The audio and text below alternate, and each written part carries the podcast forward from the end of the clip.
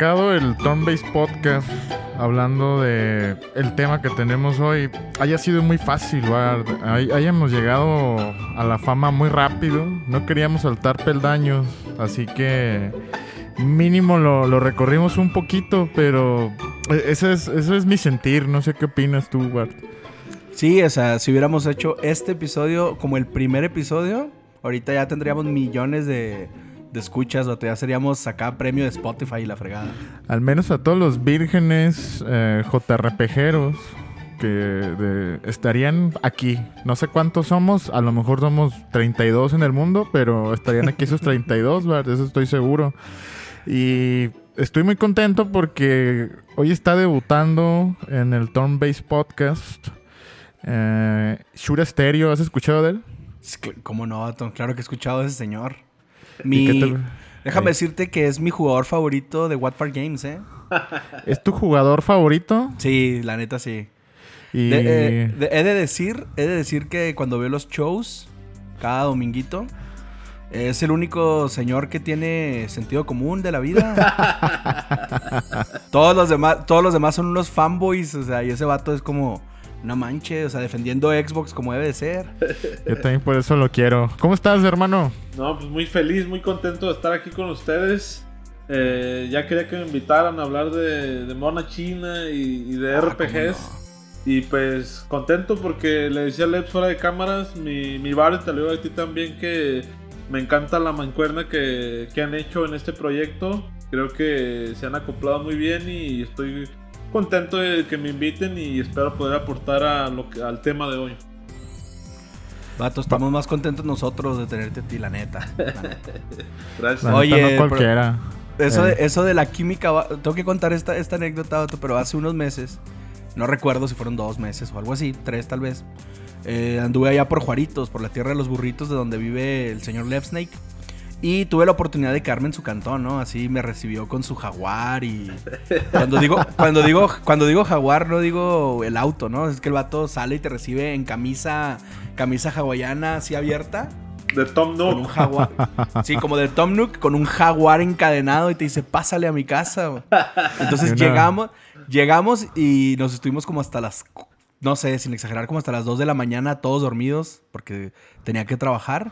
Hablando de Dragon Quest 7, vato, puras babosadas así. Y, mi El peor Dragon Quest, el peor y- Dragon y- Quest. y fui con mi mamá, o sea, yo fui, íbamos mi mamá y yo allá a la casa de Leps. Y mi mamá así de, hey, ya véngase a dormir, mijo, o sea, ya es bien tarde, no manche. Y yo, espérese, jefa, pues estamos platicando acá mi amiguito y yo, hombre. Su mamá, su mamá es su esposa, ¿eh? Por si alguien tenía alguna duda. Somos, somos muy patéticos, pero no así de patéticos, ¿no? Entonces, Bueno, es que así le digo, es que así es mi relación con mi esposa, esa sí es mi mamá, así le digo, que es mi mamá. Este, total que, total que me la pasé muy chido platicando de eso y ahí fue cuando dijimos, no manches, deberíamos de, de darle ya para adelante al, al proyecto este de Turn Base porque esta cosa tenía planeándose meses ya. pero pues ahí está. Amigos, vamos a hablar de Dragon Quest 11, el mejor JRPG de la década, de todos los tiempos, el mejor Dragon Quest, el mejor videojuego que ha existido. La verdad es, la verdad es de que no quisiera decir muchísimo más. Esto fue todo en el Turn Based Podcast. Simón se acabó. Este, Shura, tu primer Dragon Quest, Dragon Quest 11, ¿qué nos tienes que contar de él? Ah, Hoy no está Carlos, hoy no está Carlos, que lo le agradecemos mucho habernos acompañado en el, en el de Final Fantasy VII. Probablemente vamos a decir tarugadas, no somos tan metódicos como nuestro excelente amigo Carlos, pero vamos a hacer lo mejor posible. Shura, ahora sí, perdón. No, no, pues. eh, ya lo había dicho yo ahí en mis redes sociales. Que para mí Dragon Quest 11. Pues fue una bonita sorpresa. Es de lo mejor que he jugado. Yo creo desde- hasta recientemente desde Breath of the Wild. Yo creo que es de lo mejor que he jugado junto con Luigi's Mansion. Pero del género, del género, así se lo digo sin temor a equivocarme. Obviamente cada quien va, va a respetar. eh, yo respeto las opiniones erróneas de los que no estén de acuerdo conmigo. Pero en mi opinión, Dragon Quest 11 es el mejor JRPG después de Chrono Trigger. Así de fuerte. Y Así de fuerte. ta- también van a decir muchos, es que tampoco he jugado bastantes, pero digamos que los MOS JRPGs los he jugado, ¿no? Entonces, a- así es mi opinión para mí, Dragon Quest 11 es, me- el segundo mejor de todos los tiempos. Ese es, ese es un argumento que luego uno lo dice, Bart, y muchas personas creen que uno ya se volvió loco. Cree que uno es Sí. millennial, cree que uno es centennial, y a lo mejor tienen razón, pero les digo, dime uno que sea mejor, y ahí es- ya es muy difícil sacarlo a colación. Me dicen Quest 64 y pues obviamente obviamente ese debate Oye, quiero, quiero mencionar honoríficamente, le quiero dar las llaves de la ciudad a nuestro compadre en Twitter, Launcher. Que el Launcher, vato, sí, que el vato le de mandamos que- un burro PG. Un burro PG le mandamos a Launcher, que el vato dijo que Quest era de sus juegos favoritos de la vida. Y- Se y que- pasó de verdad. y también, le sido- mando, también le mando saludos al buen DevHead, que aunque usted no lo crea, nos escucha, espero. y dice que él quiere, cuando lo invitemos, él quiere hablar de Quest 64. Órale, hacemos el especial número 100, el 100. Pero- Turn-based- el Turn-Based Podcast 100 lo hacemos especial de Quest. Pero imagínate, Oscar, que pues no es secreto de nadie que no le gusta el género, o es de sus menos favoritos, digámoslo así. eh, el juego que quiere venir a defender es el peor de todos. O sea, es lo que no, es lo que no entiendo, ¿no? Es cuando te despiertas un día, se ve que es un día cualquiera, pero tú no sabes qué sorpresas te puede traer, Bart. Como eso. Qué asqueroso, vato. Qué asqueroso, la verdad. Pero está bien. Yo sí quiero hacerle un especial a Quest al rato. Oye, mi opinión eh, de. Mira, mi opinión de Dragon Quest 11 es este. Me, me- tomó mucho tiempo aceptarlo. Porque cuando uno es este nostálgico, cuando te gustan los videojuegos desde que estás morrito, entonces te vas haciendo en tu corazón tu espacio de juegos así que se van ganando tu, tu, tu corazón, vaya, ¿no? Tu cócoro. Y, obviamente hay cosas que son. que no se mueven. O sea, ahí hay nombres de juegos que no se mueven y que pasa el tiempo, envejece- envejecen horrible y luego los, los agarras y tú los sigues amando como si fueran la octava maravilla, ¿no? Y para mí fue muy difícil aceptar que Dragon Quest 11 es el mejor Dragon Quest de todos. Cuando mi favorito es el 2. Mi favorito es Dragon Quest 2. Y ahorita te puedo decir ya objetivamente que aunque Dragon Quest 2 va a seguir siendo mi favorito, pues el 11 es el mejor, vato, sin problema. Y voy a decir una cosa bien loca. Dragon Quest 11 es lo mejor que he jugado en los últimos 15 años, tal vez. Fíjate que 15 eso, ahorita años. que, ahorita que dijiste lo de, lo de Breath of the Wild, lo de Zelda, pues. Bueno, más bien es, eh, lo mencionó el Shura, ¿no? Pero más bien es como decir, ok, Breath of the Wild es el mejor Zelda, pero mi favorito es Wind Waker, ¿no? O sea, tu favorito es Dragon Quest 2, pero el mejor es el 11.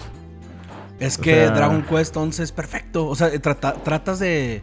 A mí me gusta juzgar los juegos así, en lugar de, de- de lo menos chido a lo más chido. Me gusta agarrar un juego como si fuera perfecto, darle el 100 y luego irle quitando puntos. Eso es lo que yo hago. O sea, le das el 100 y luego ya dices, bueno, pero la música no está tan chida. Qué nefasto Bueno, eres como maestro de secundaria. Perdóname. Jóvenes, ya todos tienen el 100, ¿eh? Es su responsabilidad conservarlo nada más. Ahorita miren, ahorita yo les enseño la lista, todos tienen, todos tienen 100. Todos tienen 100. Sí, bien Están ustedes. pedorro, me bueno. Perdóname, vato, perdón. Si fui así. Y Dragon Quest 11 eh, no le pongo, pero en nada. Así como personajes, 10. 10. Tiene el mejor personaje de Dragon Quest, se llama Verónica, aunque nos Verónica. duela. Y ahí está, vato, ¿no? Y luego, de música, pff, Sí. 100, sí. Y luego jue- ya, ya, ya- ya haremos un episodio dedicado nada más a Dragon Quest, la saga en general. Pero de una vez como adelanto. eh, ahorita que mencionas lo de la música que tiene 10, un montón de gente, inclusive hoy en día, ¿no? Ustedes métanse, busquen como, ok, yo me perdí Dragon Quest, no sé nada de ese juego. Quiero ver reviews, quiero ver qué opina la gente en general. Y dice, hay mucha gente que dice puntos negativos, la música. Ah, Es muy repetitiva. Es así, claro, idiota, de, de- de eso se trata, ¿no? O sea, eso es Dragon Quest, idiota. O sea, el 12 tiene que ser igual. Es la misma música. Claro, idiota, quieres estar todo el tiempo Escuchando ese mismo. overworld, ¿no? Oye, la neta es que la gente que se queja de eso. eh, aquí hay un problema. Hablando de la gente que se queja de eso. Ah, no, no quisiera verme, me voy a ver muy, pa- muy payaso, pero es que la gente que se queja de que la música es repetitiva en Dragon Quest, pues simplemente creo que no conocen la serie, ¿no? Y probablemente el primer Dragon Quest que jugaron fue este, el 11, por ejemplo. Sí. Y sé que el 11 sí fue eh, el primero para muchas personas. Sin embargo, por ejemplo, creo que escuché ahorita que Chura, Dragon Quest 11 fue su primer, su primer Dragon Quest, ¿no? Y aún así pudo apreciar la música. O sea, es que no se necesita ser un genio, ni se necesita tener un IQ tan alto para entender que fue a propósito. O sea, dices, no manches, o sea, es, un, es una leyenda, es un juego legendario, claro que fue así a propósito. Sí, sí. ¿Qué nos dices de la música, Shura? ¿Tú qué es tu primera experiencia en Dragon Quest? No, pues yo ya sabía lo de la música que por lo regular te eran 5 o 6 piezas hermosas y que se repetían a lo largo del juego. Yo ya lo sabía. Eh, pues obviamente por platicar contigo. También antes, eh, tal vez me van a matar, pero en teoría, teoría no fue mi primer Dragon Quest, fue Dragon Quest Builders 2. Builders, Simón, vi que jugaste Builders. Que... Juegazo, Goti, Goti. La verdad, sí, neta, esa cosa hasta la fecha es de mis juegos favoritos. Dragon Quest Builders 2 No, está. es hermoso. El, me- Stop, stop. el mejor tráiler Stop. ever en la historia de los videojuegos, ¿eh? El Simón. mejor El mejor, Animal, el mejor Animal Crossing se llama Dragon Quest Builders 2. Eso, eso te iba a decir. De hecho, la raza está trabada. La raza está trabada con Animal Crossing porque no jugaron Builders, vato. Mm. Fíjate Así que... de triste es el mundo. Sí, fíjate, yo, yo amo Dragon Quest Builders 2 y después de construir ahí, quieres construir en Animal Crossing y, es un pain in the ass, o sea, es, es muy feo las mecánicas que pone Nintendo para construir en Animal Crossing. Y tal vez para muchos no lo han notado porque creo que no jugaron Dragon Quest Builders 2, pero en Dragon Quest Builders 2 construir es hermoso. Y aquí créeme que mi isla sí le he estado metiendo, la he estado adornando, pero cada vez que tengo que activar esta cosa de ponerte el casquito y poner a construir, así me, me alieno y no quiero hacer nada porque me frustra construir. Y en Dragon Quest Builders, wow, o sea, es otro boleto, pero ya... Vámonos a Builders, hombre. Vamos a volver a Sí, Builders. fíjate Ya cambiamos. Esto no va a ser Dragon Quest 11, va a ser Builders 2. Simón. En algún momento Oye, no, iba a ser No, muy pero, fácil, iba a ser muy fácil. Regresando a la música, yo de Dragon Quest 11 ya la, ya la escuchaba antes de, de jugar el juego. Yo ya tenía ahí en un spot en YouTube, ahí escuchaba eh, el soundtrack de, esta orquesta de, de Tokio, chingoncísimo y enamorado. Ya cuando lo ves en el juego y que tienes que ya estar, ya estás allá adentro, pues ya sientes, sientes como si estabas, estás en tu casa, ¿no? Mira, algo que tengo que decir de Dragon Quest este, en general y en el 11 pues no es la excepción. Resulta que todos o muchos de los juegos del género en cuestión de música fueron, fueron mutando a estos soundtracks más metaleros, ¿no? Como es el caso de Final Fantasy VII y como es el caso de algunos otros juegos que no voy a nombrar ahorita. Pero creo que Dragon Quest a lo largo de la, de la serie, desde el 1 hasta el 11, han mantenido la esencia del soundtrack. Si bien hay cambios, es muy similar, es el mismo estilo siempre, porque pues, es composición de, de tu papá Koichi Sugiyama. Y este... Mi abuelito, mi abuelito. to- es- el abuelo. No, mi abuelito es... Mi abuelito creo que es Yuji Horibot. Es que Koichi Sugiyama, entonces es tu tío abuelo. Es mi tío abuelo, es mi tío abuelo. Y ese vato ha seguido con el mismo estilo, ha- han tenido la misma esencia todas sus canciones. eh, y tú juegas un Dragon Quest nuevo y escuchas la música y tiene temas distintos, tiene temas nuevos, pero hace que te sientas jugando lo mismo. O sea, como si fueras tú creciendo junto con la franquicia. Ese es el feel que me da a mí. O sea, juegas otro juego con el mismo estilo de música, algunos temas este, iguales. Y sigues sintiendo como, oh caray, pasó el tiempo, ya tengo 30 años, ya no tengo 15. Y sigue siendo hermoso esto, ¿no? Sí. Entonces, sí, pues es, encanta. es como eh, cada que sale, por ejemplo, un, ma- un nuevo Mario 3D o, o un nuevo Big Gun de, de Mario. Estás esperando nada más el momento en el que suene el tema original, el nuevo arreglo, ¿sabes? O sea, y cuando suena es, es ese momento en Odyssey, por ejemplo, es, no mames, es hiper épico, ¿no? O sea, es el golpe a la nostalgia. El- la- mucha gente quizás, yo siento que hay pocos detractores de Dragon Quest. La gente que, que generalmente juega Dragon Quest, pues les gustan todos. eh, la gente que no ha jugado Dragon Quest es como que ahora le sé que está chido, no me, no me llama la atención y ya, ¿no? ¿no? No lo odio tampoco. Entonces, pero la gente que entiende qué onda con esto, pues sabe que eso es pura nostalgia. O sea, que entrega tan, tan entrega es, estamos los fans, ok, queremos seguir jugando lo mismo, ¿no? Cámbiame el skin, ponme otro plot épico, porque todos los plots de Dragon Quest es una historia épica en un este en un contexto medieval. Ya ah que este tiene viajes al futuro, que este tiene pues una está centrado pues sí más en la familia, que este eh, anyways, ¿no? O sea, ya créanme, que en este Turn-Based Podcast hablaremos de, de todos en algún punto. Eh, tenemos esa ambición, ¿eh? Tenemos, tenemos que sobrepasar el, El, especial de 100, 10 horas. El especial de El- 10 horas. El especial de 10 horas. Es más, vamos a hacer un capítulo especial de 10 horas. Nada más el intro en repeat. ya sé, ¿te imaginas?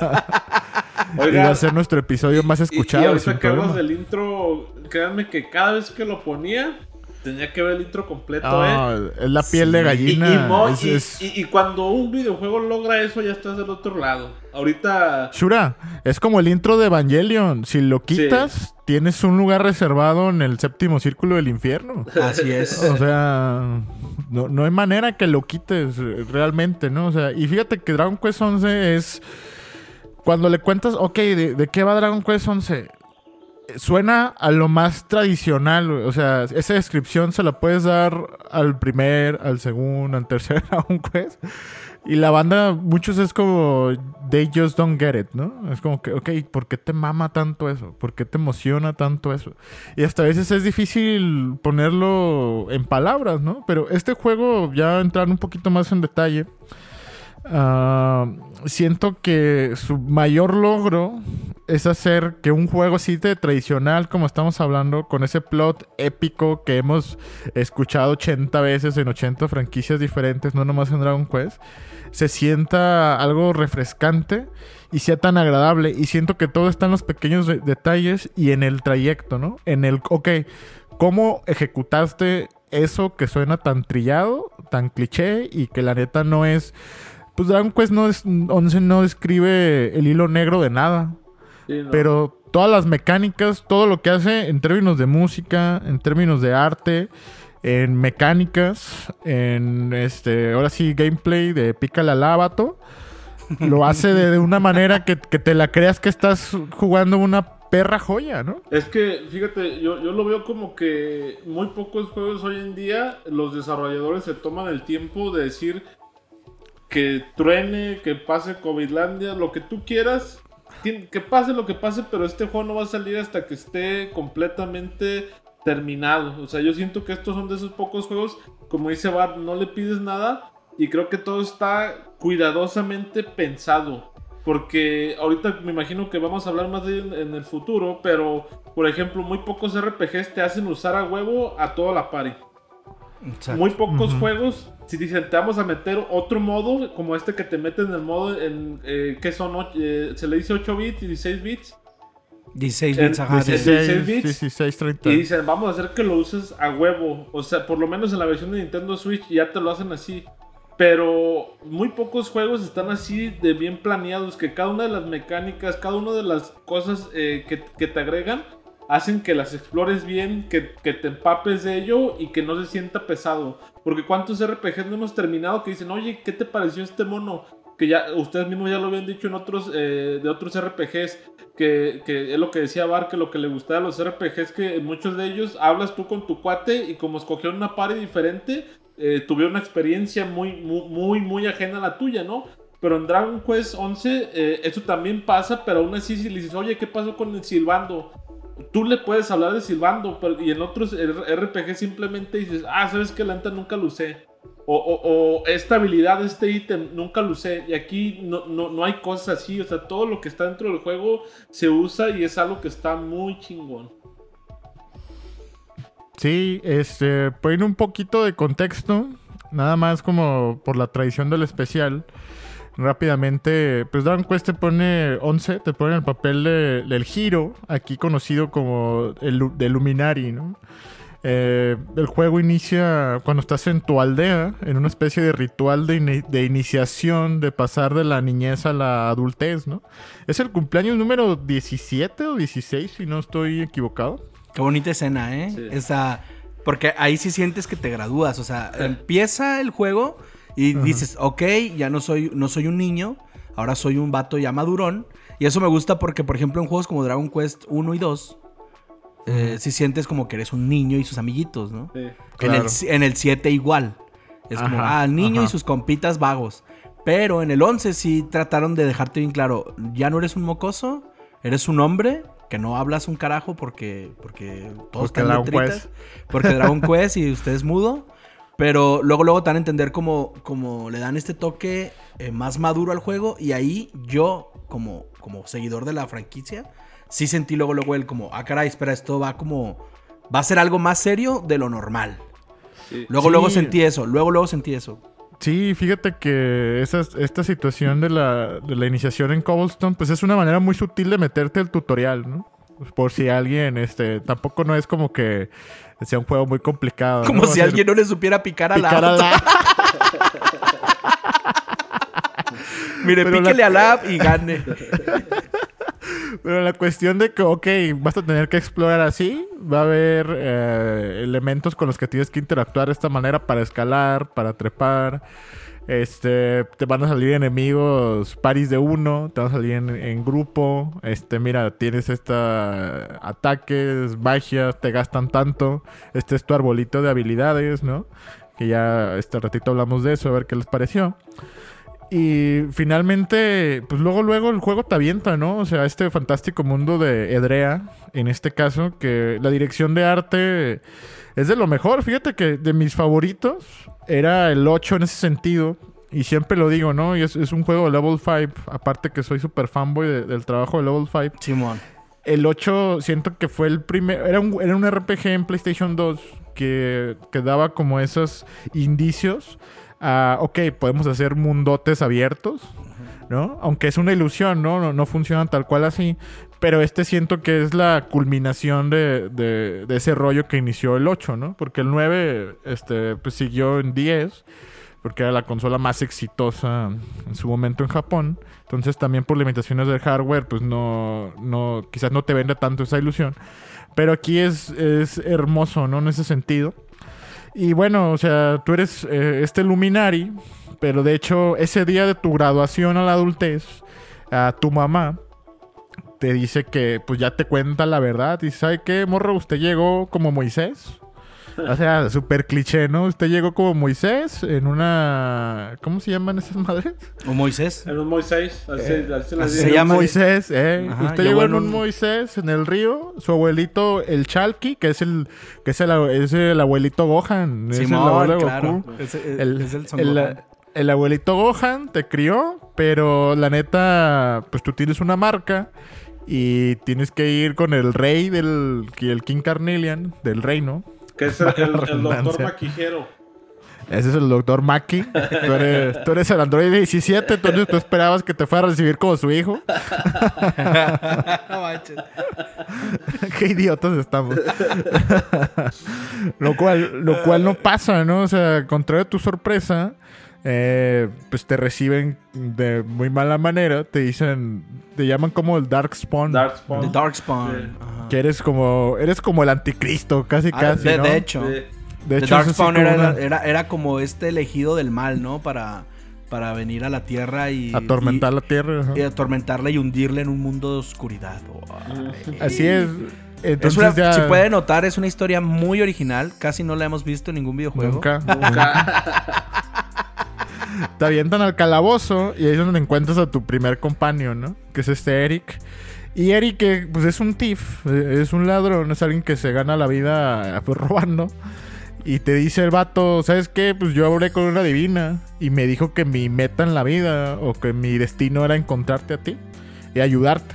Que eres el, el, el luminari, no eres el elegido, eres quien traerá luz, paz y tranquilidad al mundo. Qué personajazo, vato, el Eric, neta. Sí. Persona. no. Y, lo- y luego la manera en que te lo encuentras, fíjate, no te adelantes. Imagínate que estás en un calabozo, en unas rejas, y luego voltea el personaje así para un lado y se encuentra un vato encapuchado con los pelos parados azules. Que es lo que queremos ver en estos juegos. Su- pelos parados azules. Super Kingdom Con- Hearts. Sí, con capucha. Luego se quita la capucha y la mirada toda misteriosa. Ya luego descubres que es un imbécil. Pero en ese momento se ve, se ve súper cool, vato, así. Y tú dices, ay, Dios mío, porque ese señor no es el Luminari. Dijiste, pensaste, ese, ese es Xenoheart, pero con pelo azul. Y luego, ah, no, te llamas Eric. Se llama Eric pedo. Pedorro. Está bien, yo me llamo Levs. Pero Este, esa escena, esa escena es de las más eh, hermosas del, del juego. Sí. Sí, de hecho, ya ven también como el juego siento que es una montaña rusa de emociones. En términos de que, pues, no sé, no llevas ni 10 horas del juego y te escapas de, de- de la prisión. Entonces te empiezan a perseguir todos los caballeros de- del reino, super mamalones, ¿no? Este Hendrik y... Ay, te me acuerdo cómo se llama el otro. Jasper. Jasper, ¿no? Jasper, Hendrik, y- Jasper y Hendrik y- que son pinches caballeros, pues así, mesa redonda, armadurota perrona, caballotes perrones. Y tú vas dos monas en una yegua ahí, este, puteadona. Oye, que por cierto, ¿sabes qué me encanta? Este, antes de que avances más de esa parte, a mí me gusta mucho de esa escena, me hizo recordar poquito Dragon Quest eh, V. Me hizo recordar un poquito esta escape del 5 Mm. que pues no manches, o sea, cuando juegas el 11 hay lleno de referencias también de los otros juegos. Sí, sí, si sí. te pones sí. las pilas vas a encontrar muchas cositas. De hecho, hay un montón, ¿no? Ya en la parte final eh, hay uno en específico, ¿no? Que es el que más hace referencia. De hecho, directa. Ya llegaremos ahí, ¿no? Bueno, después ya logras escapar con este. con Eric. Para reunirte con el mejor personaje del juego, ¿no? Las dos mejores, que son estas twins. Que es este Serena y, y Verónica, ¿no? Que Verónica es una hechicera. Eh, atrapada en el cuerpo de una niña por una maldición, ¿no? Simón. Sí. y que pues está destinada a quedarse ahí y, y yo haz de cuenta que nosotros el Shura y yo que somos gemelos el, el Shura es serena Ah, pues se así toda bonita este chiquimami buena onda buen corazón y yo soy Verónica así un hijo de la chingada este nada más cagan, cagoteando a los demás pero siendo bien cool ay, ay, cállate, cállate, idiota. pues es que dicen que yo soy el gemelo malo el Shura lo dice y quién es el gemelo malo de Verónica y Serena Verónica. Pues sí, Verónica. Sí, Verónica es el que es el gemelo malo. Este. Fíjense que ya haciendo como un briefing de la historia, o sea, a partir de, de encontrarte a, a Serena y a, a Verónica, pues ellas también son dos hechiceras, ¿no? Que vienen de una aldea o de una tribu, no sé cómo quieran llamarle, un pueblo, como quieran, de hechiceros, ¿no? Arboria. Y que, Arboria. Arboria. Y a ellas les encomendaron la misión también de encontrarte, porque su destino era ayudar al, al Luminari, ¿no? Con sus habilidades este, como hechiceras. Entonces, eh, nuevamente, pues continúas tu, este, tu aventura. En, un- en una, en una de esas tenteras de que hay un... que tienen que ir al Yggdrasil, ¿no? Porque este Serena y Verónica es lo que saben, ¿no? O sea, en el Yggdrasil están como las respuestas. ah, en pro de, de limpiar tu nombre y erradicar el verdadero mal que está ahí, ¿no? Que la leyenda, esta situación del Darkspawn, de que hay un ente pues malévolo, no es del todo mentira, ¿no? Sin embargo, es ok, este, vamos a encontrar las respuestas, vamos a ir por la espada esta de luz y pues, derrotar al verdadero mal, ¿no? En el Que- camino, que- pues. para, para, que no, para que todavía no entremos así como en detalles de spoilers tan heavies, quiero, quiero resaltar una cosa que me gusta mucho de este juego. El juego, cuando, los, pues, cuando estás jugando Dragon Quest 11, eh, es una historia, digo, voy a usar una palabra muy fea, pero bastante genérica, ¿no? Es como el elegido, el elegido por quién, pues quién sabe, ¿no? Pero es el elegido, eh, nació para cumplir un propósito y tiene que ir a matar al malo que quiere apoderarse del mundo. Ay, qué original, ¿no? Hasta ahí sientes como que la historia, mm, como lo mismo de siempre. Y la verdad es que Dragon Quest 11 nunca intenta, nunca te dice, ah, esta historia no va a ser lo mismo de siempre. Pero cuando Sí. estás jugándola, cuando, perdón, cuando estás jugándola, este, te das cuenta que el detalle o lo chido de, de, Dragon Quest 11 no es el plot como tal, que sea tan original, sino lo bonito son los detalles que tiene la historia. Está llena de detalles muy chidos. O sea, es como si me están contando la misma historia de siempre, pero con unos detalles impresionantes. Entonces, a mí me encanta mucho eso de la, en cuestión de la historia, el cómo te la van contando. Y otra cosa que me gusta, vato, que debo de, de resaltar un buen, es que está lleno de side quest el juego. Muchas side quests que te van ayudando a conocer el lore, como, como todos los juegos, ¿no? Muchos juegos, a conocer el lore de cada lugar al que estás este, entrando, ¿no? Al que, al que vas. Pero me gusta que con estos side quests no se sienten como. Muchas veces si te topas muchos side quests como de relleno. Y en Dragon Quest 11 yo creo que no sentí los side quests así. Creo que sí está chido cómo te vas encontrando. Ah, mira, la sirena está enamorada del universo. Este. a- hasta las sidequests que todo el mundo se queja. eh, hay una de las sidequests que en internet todo el mundo se queja. Que es esta sidequest cuando llegas a la. Se me olvidó el nombre del pueblo del príncipe. Del príncipe este inútil. ¿Cómo se llama ese lugar? Ah, De- Galópolis.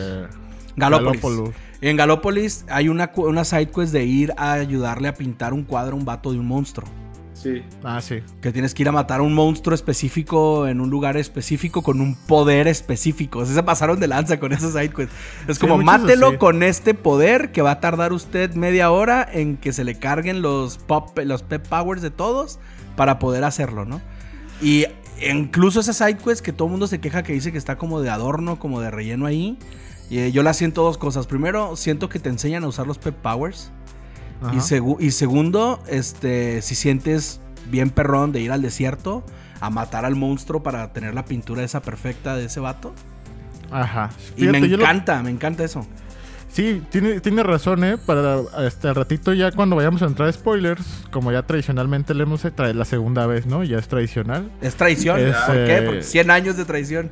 Sí, ya ponemos este, una rola para que usted sepa que después de la rola ya vamos a aventar heavy spoilers. Y sí, o sea, continuamos presentando la party, pero la neta, si alguien lo quiere jugar, pues presentar la party ya implica algunos spoilers, ¿no? Entonces eso, eso lo hacemos después. Pero fíjate, yo ahorita que mencionas lo de los side quests, y aquí el Shura creo que me va, a copiar. Porque eh, él, él lo platicó conmigo. Siento que Dragon Quest es tradi- tan tradicional como RPG que tiene sidequests super épicos y unos, la neta, bien de huevota, ¿no? Unos así de que, oye, vato, como el de Final 7, ¿no? Se me perdieron mis gatos, ¿no? Ve, encuéntralos y se fueron al dungeon, al- a la cueva y pues ve y darles en la madre, ¿no? Y tiene otros tan hermosos como el de la sirena, el Sí. que estás hablando tú, el de la pintura. No sé si ustedes se acuerdan, el Shura es el que se sabe ahorita, yo creo que espero, ¿no? Todas las Lo- locaciones lo- las no, tiene es que más, lo traes más, fresco, los traes más fresco. Sí, bloca- ¿Cómo se llaman estas donde, donde está la escuela? Ah, la academia es un nombre francés, pero ahorita te digo. Aquí lo tengo. Esa, esa Eh. ¿Se acuerdan cuando te encuentras a un monstruo Ah, sí. y que te dice que, que tienes que encontrar a este a, que está uno que está enamorado de ti, ¿no? Sí, Ah, Simón. Sí, se, Y otro se llama encuentras a- la Academia de Notre Matre de Madrid. Algo así. Nombre perrón, nombre, nombre perrón. perrón. Ulala, señor francés, ¿no? Este, o, o que tienes que ir a buscar a su papá, ¿no? Y sus papás son unos pinches zombies. o sea, y, y- y tiene como todo este lore que siempre ha tenido Dragon Quest. Que dices, mira, ese slime está bien bonito, pero lo tienes que matar, vato. Sí. Ah, qué triste, vato. Pero llega un punto, mira, ese, ese monstruo está bien bonito, pero pues, lo tienes que matar, es un monstruo, Oye, ¿no? espérate. Ver slimes en HD. Uy, No, me volví loco. Se ven hermosos, así como que ¿por qué los tengo que matar? Quiero cuatro para mi Espérate, casa. vato, el King El Slime. King o sea, Slime es mi favorito. Uy, cállate, no manches, están hermosos los slimes en HD, vato. Sí. todo, o sea, todos los monstruos. Yo siento que es la primera vez que vemos al mayor esplendor los diseños de Toriyama. O sea, eh, que, que se, se sienten como figuras que te quieres llevar a tu casa, vato. Cada que entras a una pelea. Este, ves el, ves el King Slime, ves el, el zombie, el ogro, este, estos diseños mecánicos que siento que es lo que mejor dibuja Toriyama y no lo dejan dibujar tanto diseños mecánicos. Pero está- hermoso en ese sentido, ¿no? Y, y en estos side quests siento que también logra mucho como que decir, ok, toda esta parte de los monstruos, de, de estos de Toriyama, pues es parte de Dragon Quest. Y llega un punto en que los normaliza. De que dice, mira, pues es que estos... eh, Dragon Quest como que tam- tampoco nunca se disculpa por a veces ser muy crudo, ¿no? Pues sí, hay algunos monstruos que la neta no tienen pedos contigo. Sí. Y con esos vas a cotorrear. algunos te van a mandar a hacer side quest. Dragon Quest Builders 2 también te lo, te lo muestra cuando puede. Dragon Quest 8, ¿no? O sea, ahorita de los que me acuerdo, pero casi la mayoría es, ok. Eventualmente, pues esta es gente, o sea, no, no es que sean enemigos de ellos, ¿no? O sea, eh, también este como que deja muy claro que cuando hay como un rampage de monstruos que están enviados por estas fuerzas maléficas, ¿no? Pero hay otro grupo de monstruos, pues, que están en su hábitat natural, ¿no? O sea, y obviamente, pues sí, tú te los topas, tienes que grindear. Alguna vez alguien hizo algún artículo de eso, ¿no? De, de, de por qué uno como videojugador va y rompe la este ecosistemas y, Y luego, Ah. la chingada, ¿no? y, y luego hay unos monstruos también que se sienten muy cute que a, a mí no me gustaba combatirlos. Por ejemplo, a este, como al tigre que, que te le trepas en Dragon Quest Builders 2. Aquí, Ajá. aquí cuando Ah, me ya, salía, pues sí. yo trataba de evitarlo porque digo, no, tú me caes bien, a ti no te quiero partir en la madre, ¿sabes? Simón, no, pues es que, ¿sabes qué? Creo que Dragon Quest, eh, si algo tiene, son monstruos. O sea, Sí. si algo está chido de Dragon Quest, el diseño de sus monstruos, pues obviamente, pues diseño de Akira Toriyama y todos amamos eso. Y pienso, y aquí es donde voy a salirme un poquito de tema, pero pienso que un juego como Dragon Quest Monsters, que no pegó tanto, que no tuvo la recepción a comparación de otra franquicia llamada Poketo Monsteru, este, yo siempre he dicho, ojalá hubiera otro juego, un juego en Switch de Dragon Quest Monsters para enseñarle a Sword and Shield cómo se hace un juego de monstruos, vato. neta, neta, Pues neta. ojalá, ojalá y empiecen a llegar todos esos spin-off, ¿no? O sea, justo el éxito que ha tenido Dragon Quest, eh, pues lleva distribuido 5 millones de copias, ¿no? Eh, ya debe ser más. Entonces, eh, yo creo que Ya se convirtió en el ya más demostró. vendido, ¿no? Sí, sí, sí, Sí, es el más sí. vendido de todos, el más Y les doy un dato, les doy un dato curioso. ¿Cuál creen que es la versión más vendida de Dragon Quest 11? Switch. Pues ya debe ser la de Switch. Era la de 3DS, vato. Ah, sí. ¿La O de sea, 3DS? en Japón En 3D, Japón. 3DS, pues sí, pues en el único lugar donde lo compran, vato. En Japón, en Japón, la versión de 3DS vendió más que la versión de PlayStation 4. Eso se me hizo bien raro cuando supe. Es que de hecho es, es tan tradicional para el japonés, Dragon Quest, que pues quiero cómo lo juego de la forma más tradicional. Ah, pues en 16 bits, vato. Eh, Entonces sí, sí. y este y Dragon Quest ya lo hemos dicho otras veces, pero es tan grande en Japón que fue el que logró que hubiera comerciales, anuncios espectaculares de bundles de PlayStation y Nintendo, o sea, un bundle con el de PlayStation 4 y el de Nintendo 3DS. ¿no? No manches, neta. Sí, o sea, traía el los dos juegos en la mismo bundle. O sea, podías comprar el juego de Nintendo de 3DS y el juego de PlayStation 4 juntos en el mismo bundle. Así Eso, es. eso a mí también te dices tú, ¿qué onda? O sea, sí, ¿qué tan grande visto. es Dragon Quest para unir a dos, dos empresas así? Oigan, pues eh, antes de pasar a los heavy spoilers, podemos hablar de, pues ahora sí, estas mecánicas en cuestión de, de gameplay, sí. que, que siento que, que sí lo hacen, que, que son las cosas que hacen que este juego se sienta muy bien en 2011 y que inclusive puede ser atractivo pues, para gente que no le entra regularmente este tipo de experiencias. Primero, visualmente y todo lo que estamos hablando, ¿no? Es una eh, joyota. Realmente en- entrar a cada batalla, aún así sea mundo, monstruos random ahí en el, en el overworld, hace que el, el aspecto visual que valga la pena lo que estás jugando. O sea, que no te quieras saltar, que no, que no te sea tedioso entrar a una batalla. O sea, es como que cada que lanzas un ataque, no digamos ataques especiales, sientes que el juego te está recompensando por nomás picarle al avatar. Claro, dices, claro. No, no me merezco, no me merezco ver a este héroe este, saltando. Ya se lo aventaron a la gente en Smash, ¿no? Para que pudieran ver lo chingón que es. No me merezco este héroe este, saltando, agarrando un pinche rayo con la espada. Y aventárselo a un pobre slime nivel 1, ¿no? Y hasta nivel 83.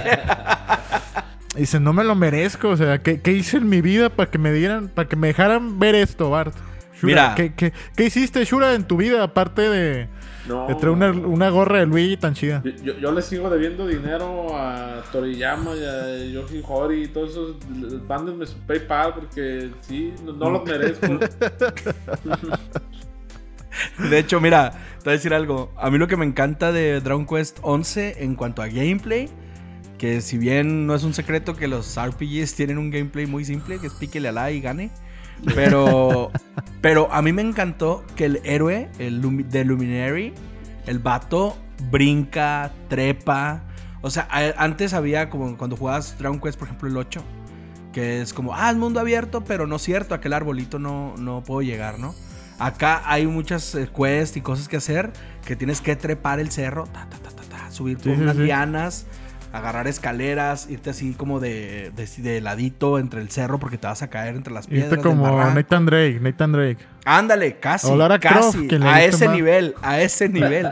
Pero, ¿estás de acuerdo que son mecánicas que no se usan en este género? No. O sea, Sí, son no. mecánicas que normalmente no ves. Entonces, cuando yo vi que, que hacías eso, fue- me, me volví loco. Y otra cosa que me encanta, otra cosa que me encanta es este. El caballo. Cuando estás. Uy, uy, andar a caballo, me ganaste. Me, me ganaste, yo iba a decir otra idiotez, perdóname, vato. Andar a caballo es de lo más chido del mundo. Atropellando monstruos también. Sí, ah, porque cuando vas corriendo en el caballo los mandas al carajo y los, los vas atropellando y aventando así a morirse y sin darte experiencia real ni nada. Pero que tiene, no estorbe, mijo. Traigo Oigan. prisa. Este, este juego ahorita que ya estamos de fanboys pone en perspectiva el tamaño de los monstruos. No es lo mismo ver en el overworld a un slime Eh, a ver a un ogro, ¿no? a un a dragón. ver a un, a un dragón. un dragón, los escorpiones de ahí del desierto, ¿no? Entonces eso, eso sí, a mí sí se me hace bien rompehuevos. O sea, sí. Siento que, que ahorita que estabas hablando de Pokémon Sword and Shield, eh, pues sí lo intentó, ¿no? Ahí a- en, el, en estas áreas grandes. Pero esto, este no mames, ¿no? Este, este ahora sí en HD, vato. En HD, vato. Sí. En a- ve- ve- ver aquí la Toriyama en HD. Oye, ¿sabes qué me encantaba hacer a mí? Me encanta hacer en Dragon Quest 11. Eh, conseguir la lista de los monstruos. Ya es que tienes como el bestiario y lo vas completando. Sí. A mí me encanta completarlo por zonas. O sea, yo sí es como, llego a una zona y lo primero que hago es darme un tiro con todos los que hay ahí, como cholo. Como cholo llegando a Barrio Nuevo. Así llega, y, ahora sí vamos a ver con quién nos damos el tiro, carnal. Entonces llegas, llega cholo a Barrio Nuevo, se da el tiro con toda la cuadra y luego ahora sí tengo, hago lo que tengo que hacer. Para llenar mi récord de este vato ya le mató a todos los mostritos de aquí. Mira, De hecho, sí le dije al Shura, ni siquiera vas a necesitar grindear. Llega a un área nueva, pégale en la madre a todos, sí, por el gusto de darles a la madre, aparte para que completes el bestiario. Y no te tienes que dar, quedar dando vueltas. Tú sigue avanzando, el que vas en camino, frígatelo hasta que llegues al próximo town, ¿no? Pueblito. ¿Qué pasó? Shura? no, solo para decir que hay 740 tipos de monstruos. No manches. Así. Así. po, Y ¿Poque pinche qué? Pokémon, ¿Poque qué? y ¿Poque pinche, qué? eh, Pokémon nomás nos, nomás nos alcanza a poner 200. es que no caben, está muy pesado. Está muy pesados. Cállate el hocico, idiota. La región de Galar es grandísima. Nunca jugaron Dragon Quest los de Game Freak, ¿no? Se me hace vato. Oye, me gusta. Y la cuestión de eh, minijuegos. Los minijuegos Ah. me encantan, me encanta el minijuego, los- el casino. Las siempre. carreras, A mí me pones, a ca- a mí me pones casino en, en un juego RPG y ahí me quedo horas. Ahorita El en Shura le gustó Star tanto. Online- El Shura le gustó tanto que se quedó dos horas y media No. y hizo un corajote ahí en Twitter hasta que ganó la ruleta. No, no, es que a, a- a mí me, me gusta el casino. O sea, este, yo pasaba horas en las tragaperras. Las tragaperras a mí me, me mamaban ahí las tragaperras porque. Te- y luego también están también diseñadas con su Metal Mode que te quedas ahí, te dicen, ah, te vamos a regalar 20 vueltas gratis, te vamos a dar Metal Mode 20 turnos, ¿no? Que cada vez que si ganas te vamos a dar el doble. Y uno pues que O sea- uno que es jugador patológico, pues ahí se queda. Pero Exactamente, emula, emu- emula como es en vida real, ¿no? Sí, pero sí me emputó que me metan una side quest donde me tengo que Sí. ganar un, un jackpot en el juego más difícil del casino. Porque. Sí se pasaron de lanza. O sea, Sí se pasaron de lanza. sí se pasa. Y luego dijeras, bueno, este. Estoy motivado porque sé que, que cuando termine esta side quest la historia va a estar chida, ¿no? Como la de la sirena. O como la, la niña fantasmita que te encuentras en esta academia que solo te la encuentras de noche, ¿no? O como el viejito que te pide que, encuent- que vayas al fondo del mar a encontrarle una perla, ¿no? Que era de su amor. O sea, ese tipo Ah, de. qué o sea, perrón esa ese es- de. quest. Ese tipo de cosas. Esa- Ese tipo de cosas. sábado te sábado motivan. Pero en esta del jackpot era un, un viejito que, que compró un ítem que quería un morrito, güey. O sea, ¿sabes cómo? Así, Sí, sí, de- y la neta, la neta sí me emputé porque como dos horas y media, bar, y cuando ya eres chaborruco, tú dices... No tienes tiempo, No, pues no, claro. es que tú dices dos horas y media en una side quest, dices, no mames, y luego mi toque es de que no puedo hacer otra side quest porque esta es la que sigue en la lista, no, o sea, fue, fue frustrante, pero... No, ¿cómo, ¿cómo me la voy a brincar, Sí. vato? Fue frustrante. Oye, también los, también los, los, lo que me gusta mucho son los challenge de, pues estos de combate, del coliseo. Ah, O, ¿cómo se llama la maestra que, que te entrena? Ah, Pau... Paul Young, Bueno, algo así, pero que es el de Will of, of Swarma. Que... Ah, nomás es picarle al vato. no, no, no. Saque el último, saque el último reto con la maestra. No lo- a ver si nomás es picarle no, al no vato. lo he podido sacar, saqué todos, pero el secreto que, que es ya contra ella es- no lo he podido sacar. Sí. Ahí, eh, no te rindas, sí se puede, yo lo saqué. Oye, y otra cosa que quiero destacar antes de pasar a los spoilers del plot de la historia. Este, a mí personalmente, bueno, primero quiero saber qué opinan ustedes del árbol de habilidades. Ah, Fíjate que a mí, a mí el árbol de habilidades sí me gusta. O sea, entiendo. Ya lo hemos hablado tú y yo, ¿no? Ahorita tú lo explicas mejor.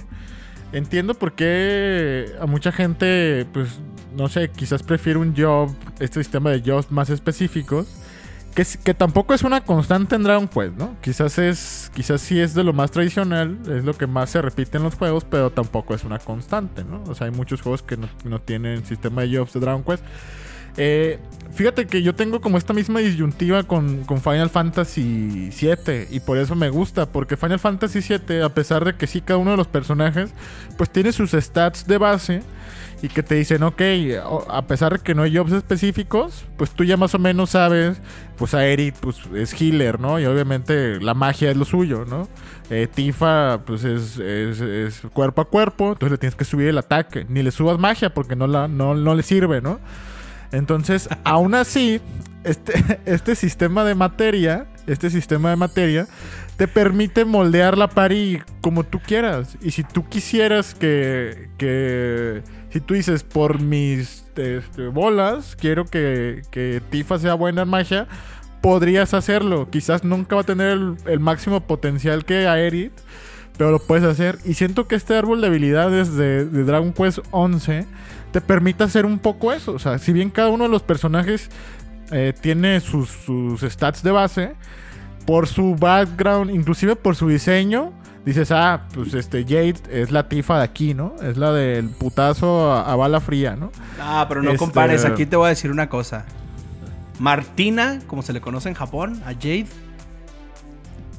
es top, vato. Si Tifa es Disneylandia comparado con Martina. Con eso te digo Y todo, vato. La neta ahí- sí. La neta sí, vato. este debate merece ir a nuestra cuenta de Twitter. ¿eh? Al rato voy a subir la encuesta a ver quién gana. Vato, Pero sí, ¿eh? está difícil Tifa ese o tiro, Jade, ¿eh? cámara, Es- cámara. Ese tiro nos lo damos al rato a ver quién lo gana ahí la encuesta. Fíjense, Ay, pues, ay, cómo eres tramposo, pues va a ganar Tifa, vato, por favor. Fíjense, yo solo puedo decir que ya llevo como 10 horas en Final Fantasy VII, no el remake, el primero. Y solo puedo decir que hasta ahorita, para mí, Jade by far. Por lejos, por mucho. Pero nosotros estamos malitos. Al rato vemos quién gana. Este, bueno, lo que les decía es que siento que este árbol de habilidades sí te permite algo parecido a lo que es con la materia. O sea, que tengas varias rutas de decir, ay, pues quiero que mi giro sea más tanque. Déjale, subo la, la espada doble, eh, doble mano. No, pues quiero que traigas doble espada o la ligera, ¿no? O me quiero enfocar en la, en la cuestión mágica, ¿no? Porque también hay gente que, que le gusta que su giro sea hechicero, más hechicero, ¿no? Sí.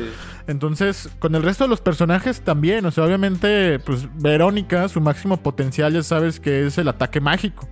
Pero pues también la, la- le puedes montar en otro tipo de cosas. Una ¿no? O sea, lanza, hecho- ¿no? Creo que le puedes lanzar. Una lanza, Eh, este, eh, Serena, le poner Serena látigo. lá- látigo, eh, Látigo. látigo, curar o tirar putazo. Silbando, por ejemplo, pues lo puedes hacer espadachín o lo puedes hacer que se rife con el látigo y más magia, ¿no? O sea, entonces siento que, que da esa flexibilidad.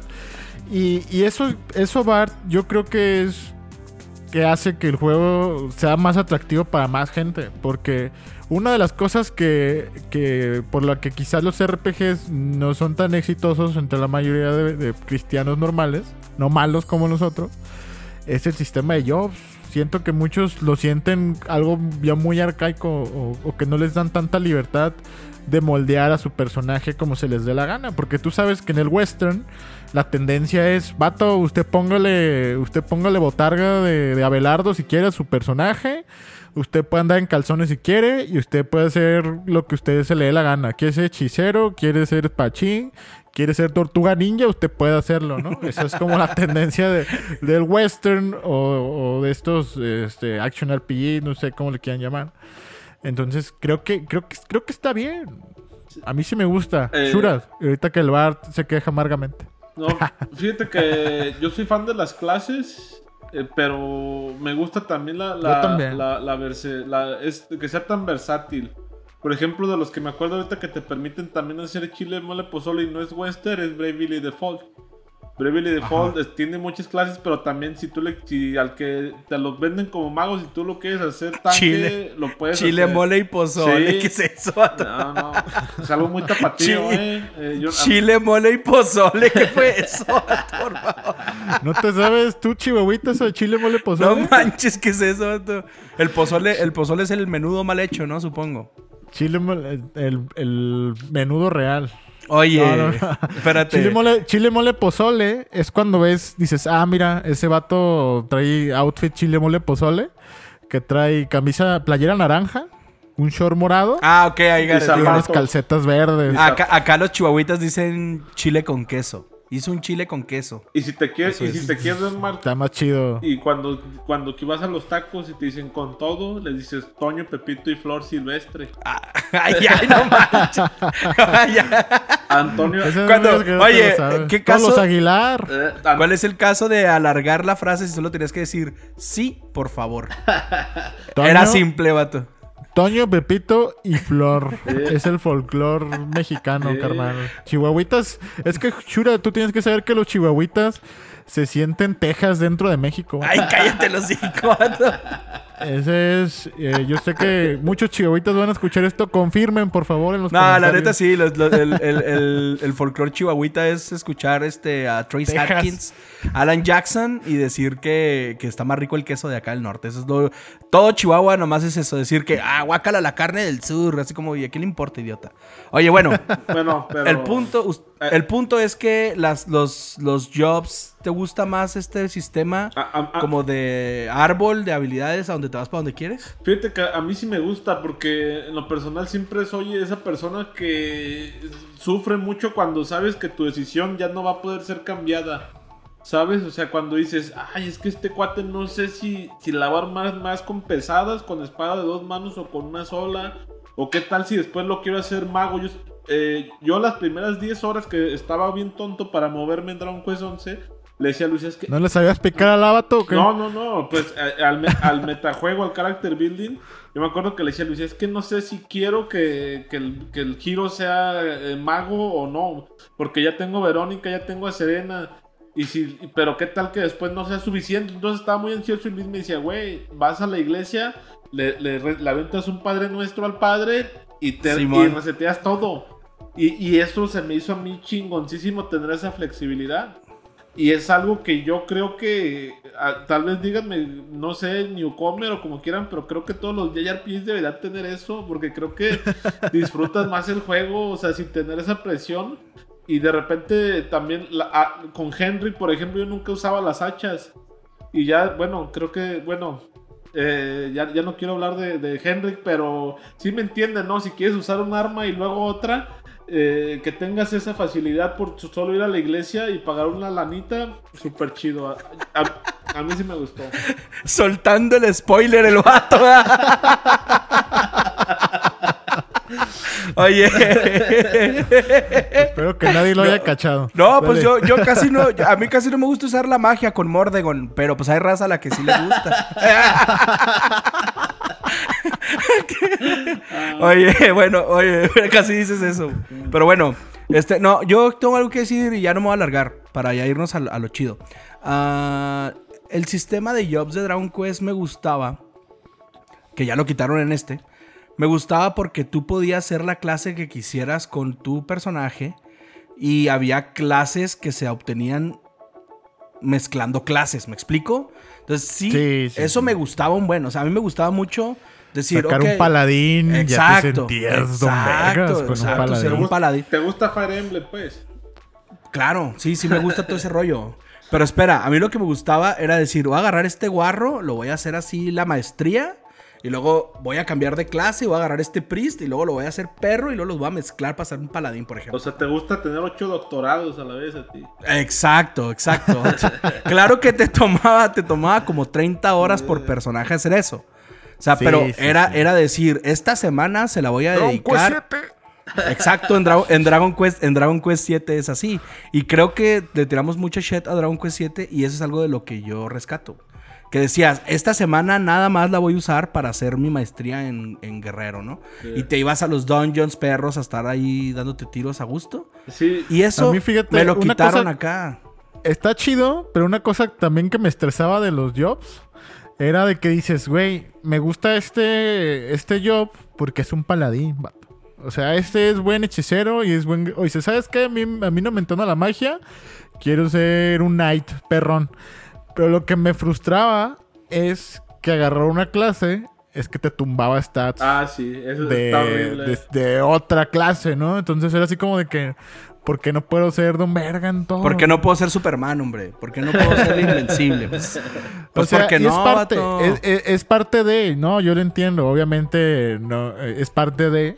Pues casi pero- casi te dice la pari, pues juega tú solo si quieres. No, no. Pues de hecho sí se puede, de hecho sí, sí tiene un autocomán y la chinga. Eh, Sí, no manches. no sé si te- No lo haga, no lo haga. No sé si estén de acuerdo conmigo, pero creo que esto de los de ah, cabrón, no de los jobs, este árbol de habilidades creo que el chaborruco sin tanto tiempo lo aplaudió.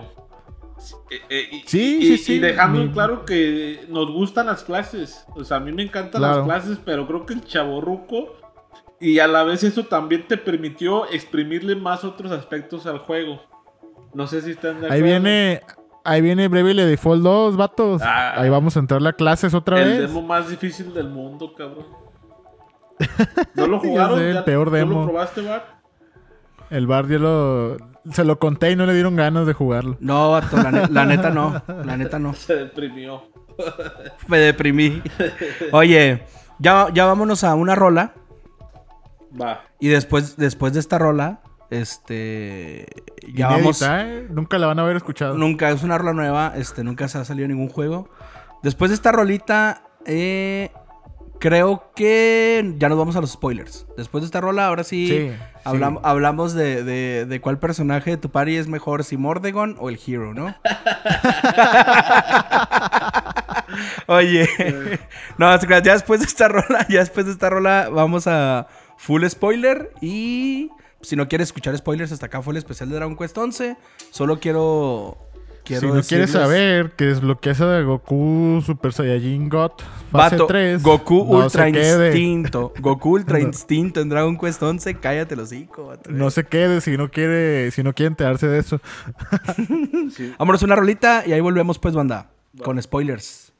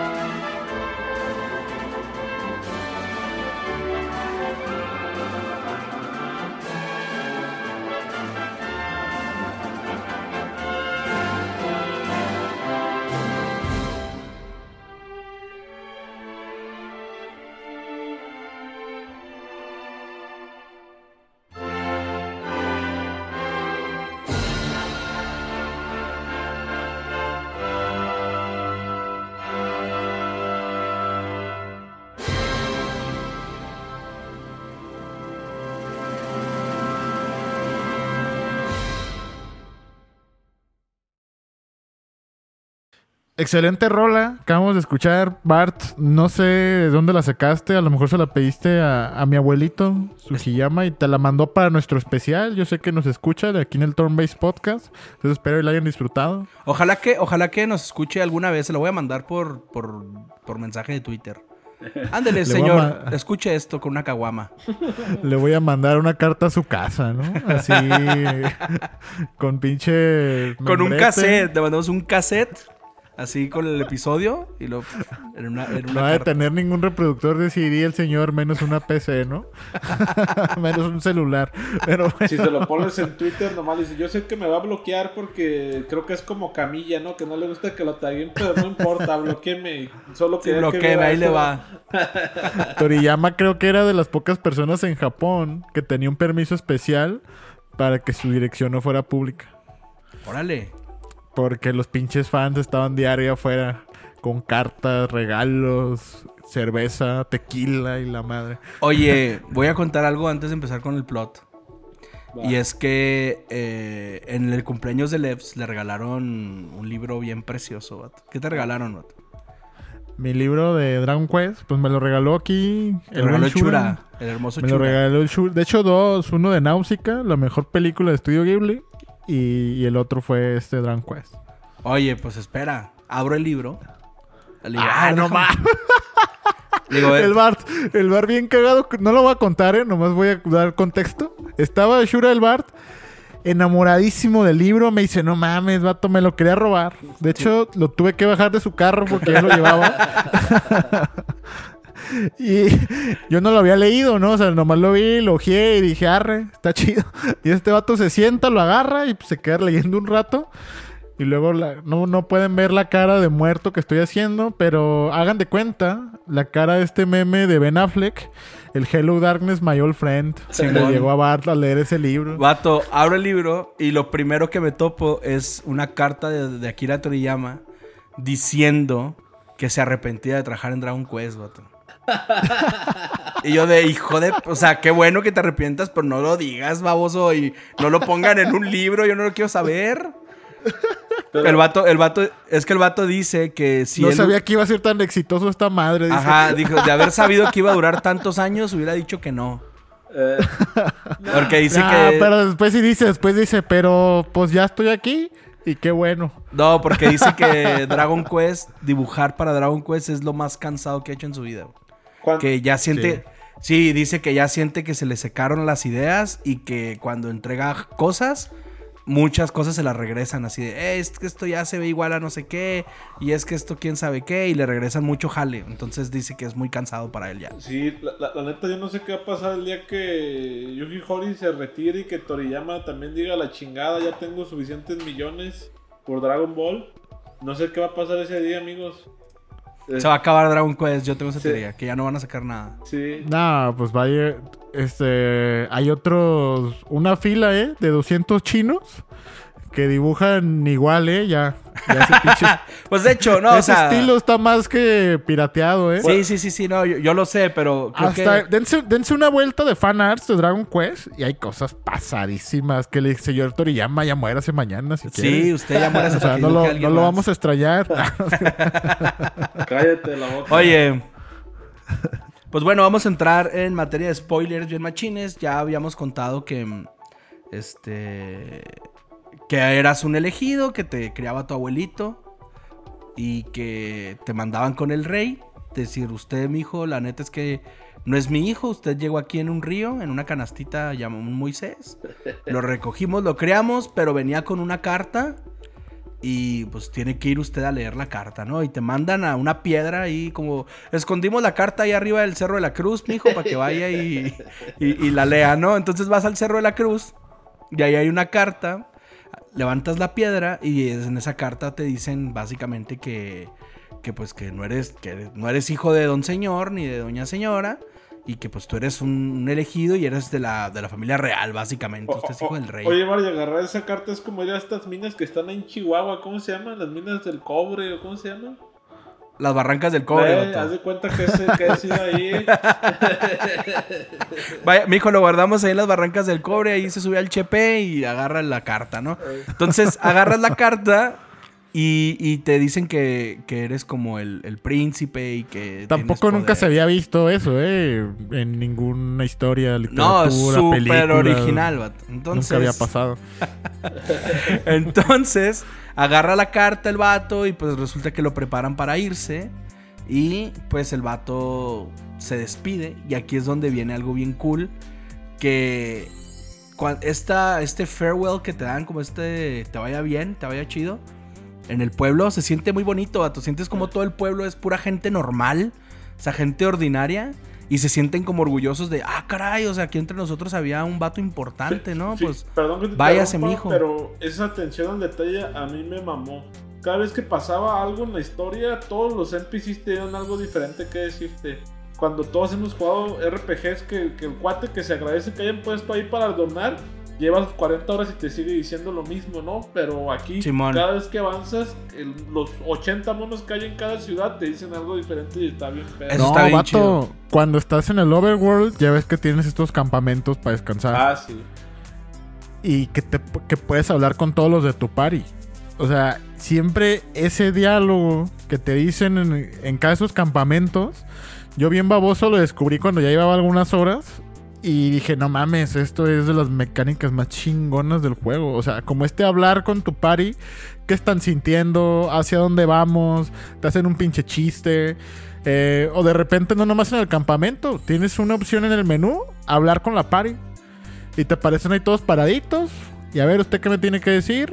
Y, y siempre es en el contexto de lo que está pasando. Y no son, no son así como comentarios genéricos, así de que, ah, pues ya estoy cansado. Este, ah, eh, Oh, estuvo bien chido, ¿eh? La comida que tuvimos ayer. No, o sea, son, son cosas, la neta, que dices, no mames, ¿en qué momento escribieron todo esto? pero perdón, perdón, Bar, continúa con el farewell. Oye, entonces ya te despiden y, y te vas, ¿no? Y ahí sí sientes como, como este personaje. Lo voy, a, lo voy a tener que comparar. Pero normalmente cuando juegas un The Legend of Zelda, que empiezas como todo un mocoso ahí baboso con una espada de madera, sí, sí, estás jugando y dices, pues al rato va a ser el héroe del tiempo y voy a ser un perrón, ¿no? O sea, ya lo sabes y se siente así. Acá sí te sientes que estás todo malito, o sea, sí sientes que traes un palo y que vas en un caballo que ni siquiera sabes usar. Y conforme va transcurriendo el tiempo, sí, sí se siente un progreso en el personaje de cómo tú lo ves, o sea, cómo ves que va creciendo, cómo ves que se va haciendo más perrón, cómo ya es más poderoso, es más fuerte y todo esto.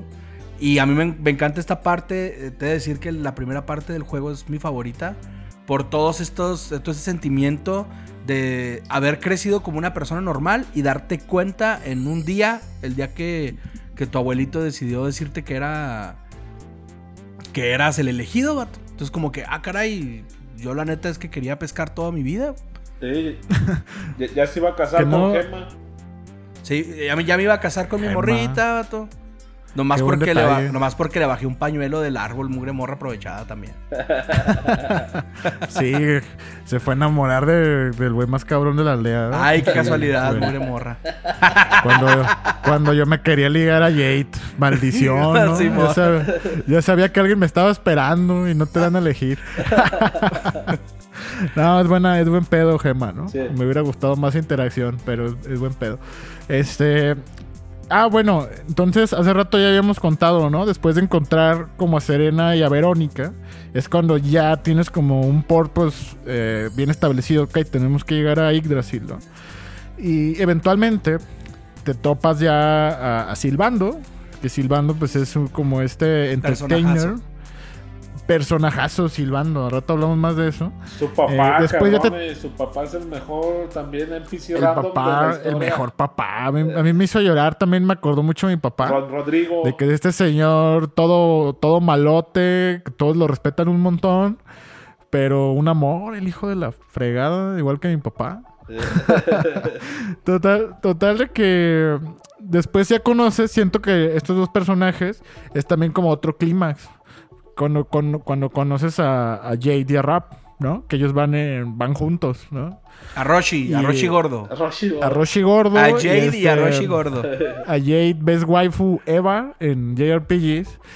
Y pues ese, ese viejito, ahí pinche Roshi pervertido, payasón, pues resulta ser el former king, ¿no? O, o Fedrea.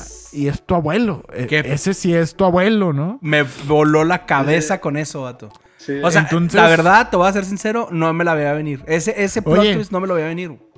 Cuando Rap se para en la tumba, la de su hijo, No mames, o sea, que es tu papá. lloras. No mames, o sea, no estamos preparados. Espérame, Yuji Hori, no, espérate, estoy malo del corazón. Cállate. Me va a dar algo, ¿no? O sea, Voy a, voy a volver a jugar el juego, vato. Voy a terminar la versión de Switch. Ya. No, o sea, ahorita, ahorita estoy platicando y neta se me enchina la piel y se me está haciendo una lagrimita.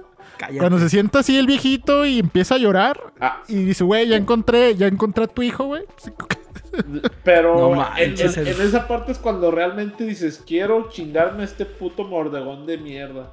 Ah, claro. ahí, es ahí- que- ahí es cuando dices, ya te cargó la chingada. O sea, cuando ves al pinche Rochi gordo llorar, dices, ahí es cuando lo sientes, cabrón. Porque antes dices, ah, pues sí está culero, pues vamos a madrearlo. Pero cuando. No, bueno, no te creas. Desde antes, desde que regresas a Cobblestone y lo ves que le, el pinche Que maquinista. está todo destruido. El pinche King Carnelian lo tornó desde ahí. Pero ya cuando ves a este güey, ahora sí dices. Así como de esas veces que te, que te quitas la camisa y dices, ahora sí. Vámonos, vámonos. Es que el, ju- el No, juego ahora, tiene ahora una sí le voy a, ahora sí le voy a picar a la más fuerte, vato. Sí. Ahora sí le voy a- Cabrón. el juego tiene una manera tan fantástica de, de darte contexto. No nomás es como que alguien te lo contó en un cutscene, ¿no? Sí. O sea, Exacto. tú vives, tú vives esa invasión de, de- al reino, güey. O sea, tú vives cómo está tu mamá y te tiene ahí en brazos y ves que tu papá pues era un guerrero, el rey, súper, todo lo querían. O sea, era... Y, y- y tú lo vives, o sea, no, no es como que te lo contaron. Tú, tú te mueves en el palacio, tú peleas ahí contra los enemigos que están atacando. Cállate. Entonces es, es una manera que es imposible que, que- que no te conmuevas tanto con lo que está pasando ahí. O sea, es impresionante realmente, ¿no? Pero bueno, eh, total de que, bueno, no, no tenemos tanto tiempo como igual pasó en Final Fantasy VII para dar muchos detalles. Este es como el, el plot del juego, ¿no? Entonces ya cuando reúnes a toda la party, ok, tenemos que llegar a Yggdrasil este, sacar la, la espada, que es la que nos va a permitir pues derrotar a, a este villano que ya sabemos quién es, que se llama Mordegon, ¿no? Eh, total de que ya cuando por fin logras acceder a Yggdrasil, eh, Dragon Quest que se respete tiene, tiene dos clímax este, eh, legendarios, ¿no? Y este es uno de esos. Que llegas ahí, pues resulta que te tenden una trampa. Eh, Mordegon, él te estaba cazando, esperando que se caiga la espada, porque él, pues como es malo, no la puede sacar del árbol. Y en cuanto la sacas, pues te tiene una emboscada y, y el vato, pues, te derrota. Sí. O sea, derrota a todos. Eh, el último que te quedas es como una especie de, pues, de explosión, un ataque mágico. Y es el primer, otro, segundo golpe al Kokoro. De los más fuertes que yo he tenido también en la historia. Cuando esta Verónica se sacrifica para crear una barrera protectora para salvar a los demás.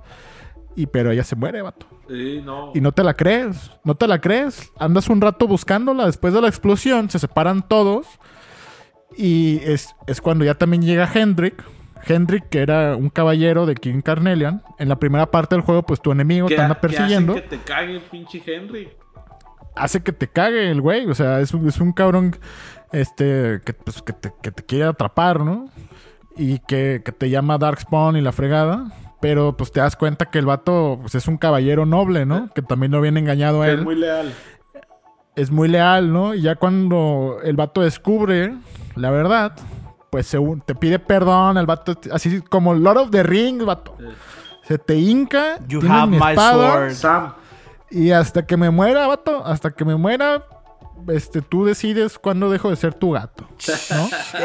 Espera, espera. Esa, esa parte, cuando ves a un personaje que tiene todo el juego fregándote el alma. Y tan orgulloso, güey. Que todo el juego te estás huyendo de él y que, y que logran contártelo de la siguiente forma. O sea, logran que le tengas miedo, vato. O sea, Sí. yo personalmente decías, el día que me dé un tiro con este baboso me va, a- me va a partir en dos, vato. Es una riata, ¿no?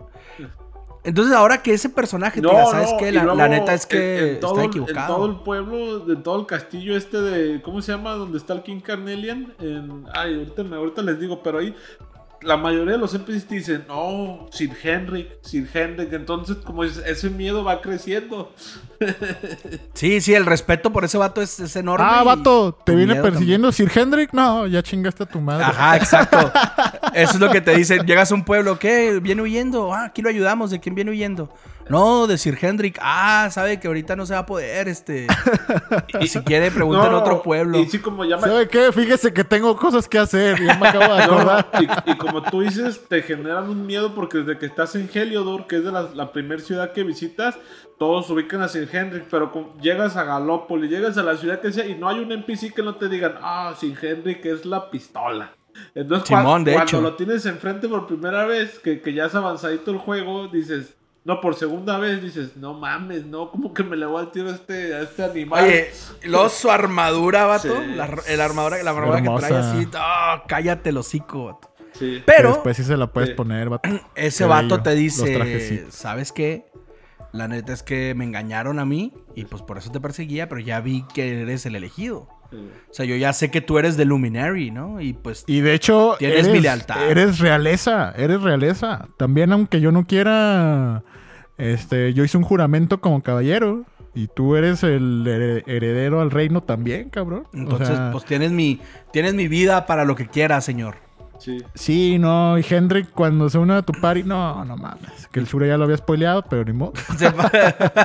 Oye, tienes, tienes mi espada y dices, haga lo que quiera conmigo y pues ya lo pones en, en el banco porque casi no lo vas a usar. Sí. Pero, ay, sí, no. Yo sí lo usaba. No, No, no, no, no. yo sí, Ah, yo sí lo usaba, ah, machín. esa cosa es, cla- claro que sí. Es más, quitas al giro Está y pones ese roto. vato. Ese es, si alguien quiere Jobs, ese es el tanque. Ese Es un tanquesote brutal. Sí. Ese es el tanque. Oye, pero Ese- bueno, esa parte de la historia, cuando destruyen, cuando, cuando llegas a Cobblestone y está todo hecho popó, vato. Quemaron a tu mamá. Dime que no. Bueno, sientes feo de que, de que tu mamá. O sea, es que tu mamá es, imagínate, para ponernos en contexto, eh, la mamá del personaje o la mamá adoptiva del personaje, pues era. Es Doña Pelos. Es Doña. Pelos, la de las gorditas de ahí del, de ahí del mercado, vato. Y pues, pues ella qué culpa tiene. Un amor. Sí, que te dice, mijo, no se vaya sin comer. Sí. Ah, cuando, me, cuando me dijo, cuando te dice eso, me encanta. ¿A dónde va, mijo, si no ha comido? Si sientes que Dijo, ¿cómo se ve con esa camisa toda arrugada? Venga para planchársela. Entonces, este, que ves que está todo destruido por culpa de las fuerzas del, del mal.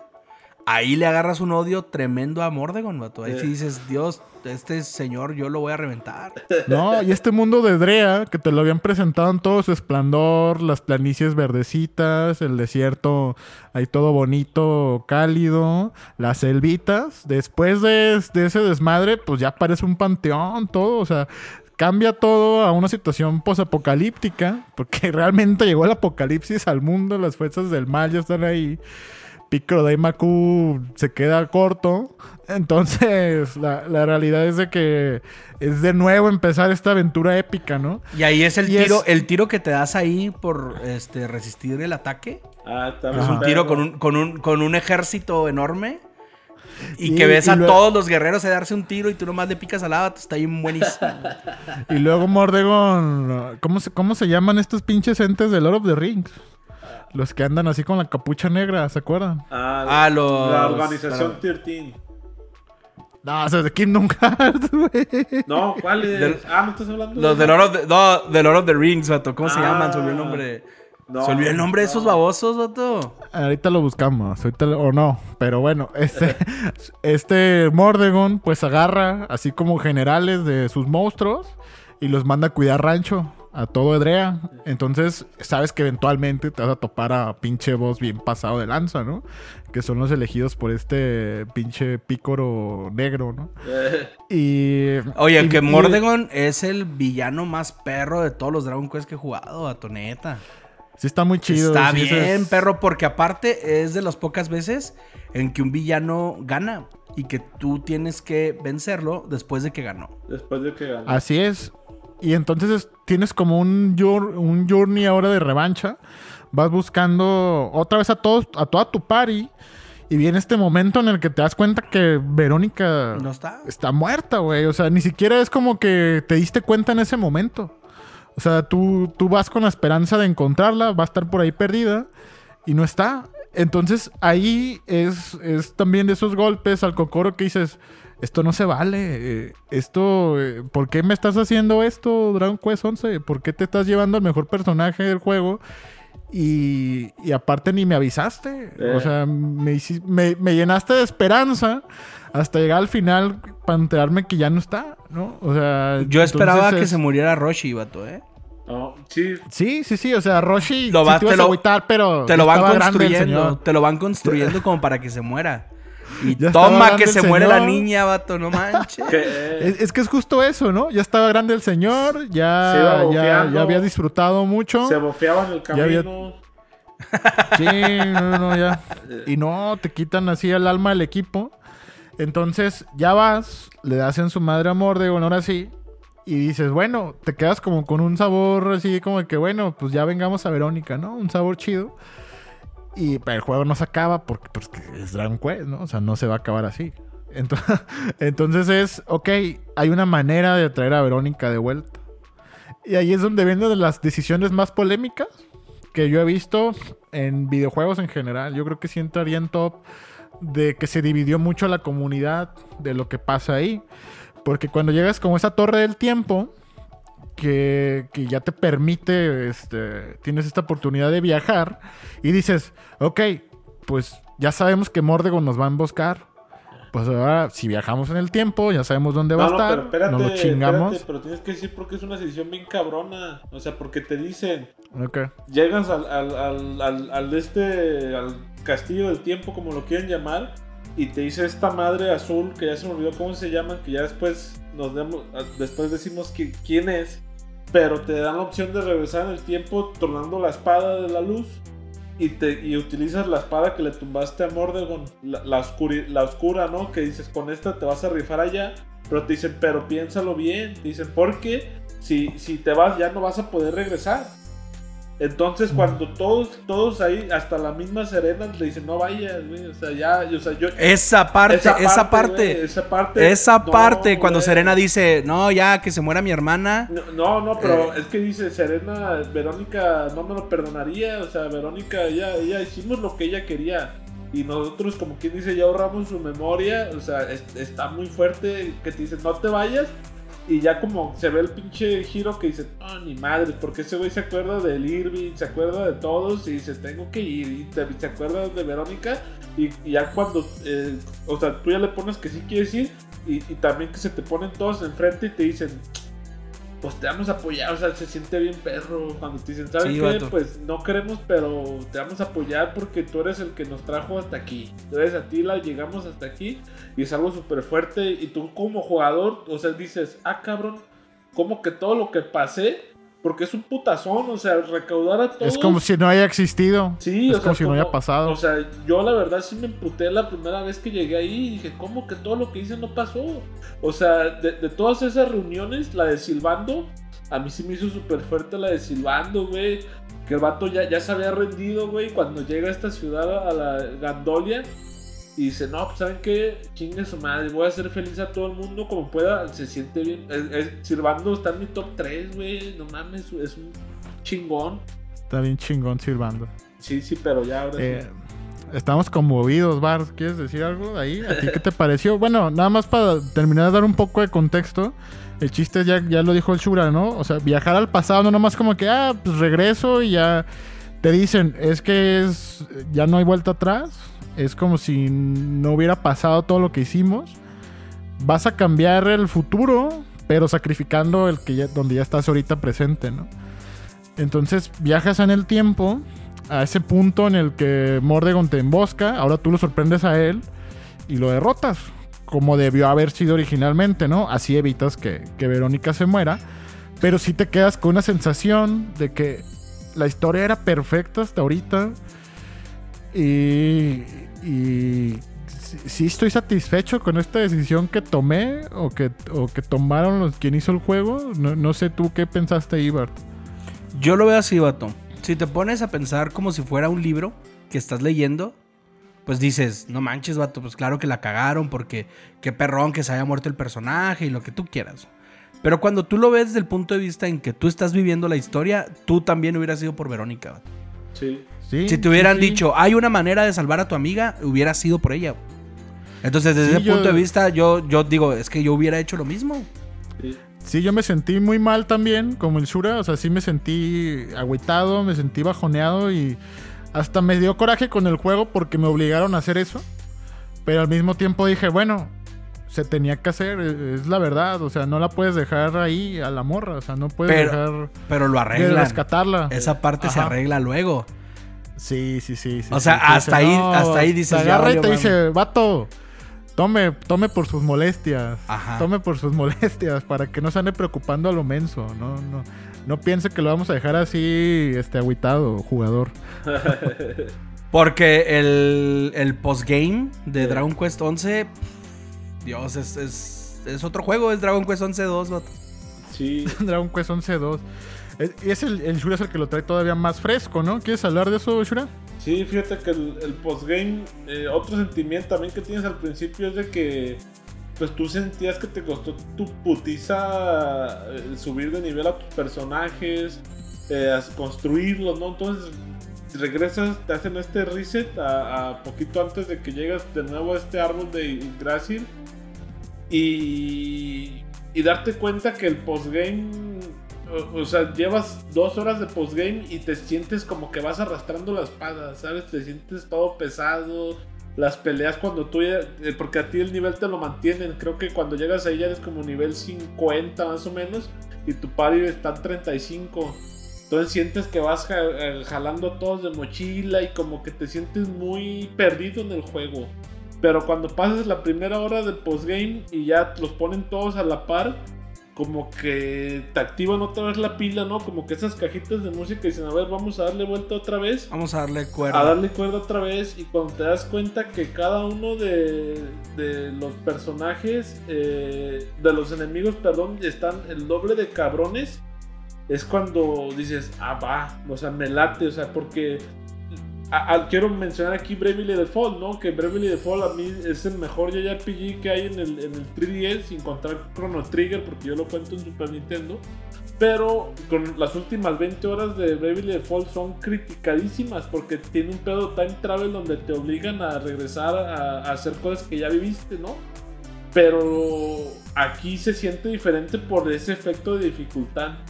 Por ese efecto de Se siente como, como un ron de Luigi, Sí. ¿no? En estos juegos de, Ah. de Mario que dicen, ah, ya lo pasó, mijo. Ah, Ahora le va al verdadero reto. De hecho, el- aquí estarás de acuerdo, Shura, y es, es lo que decimos el Bart y yo.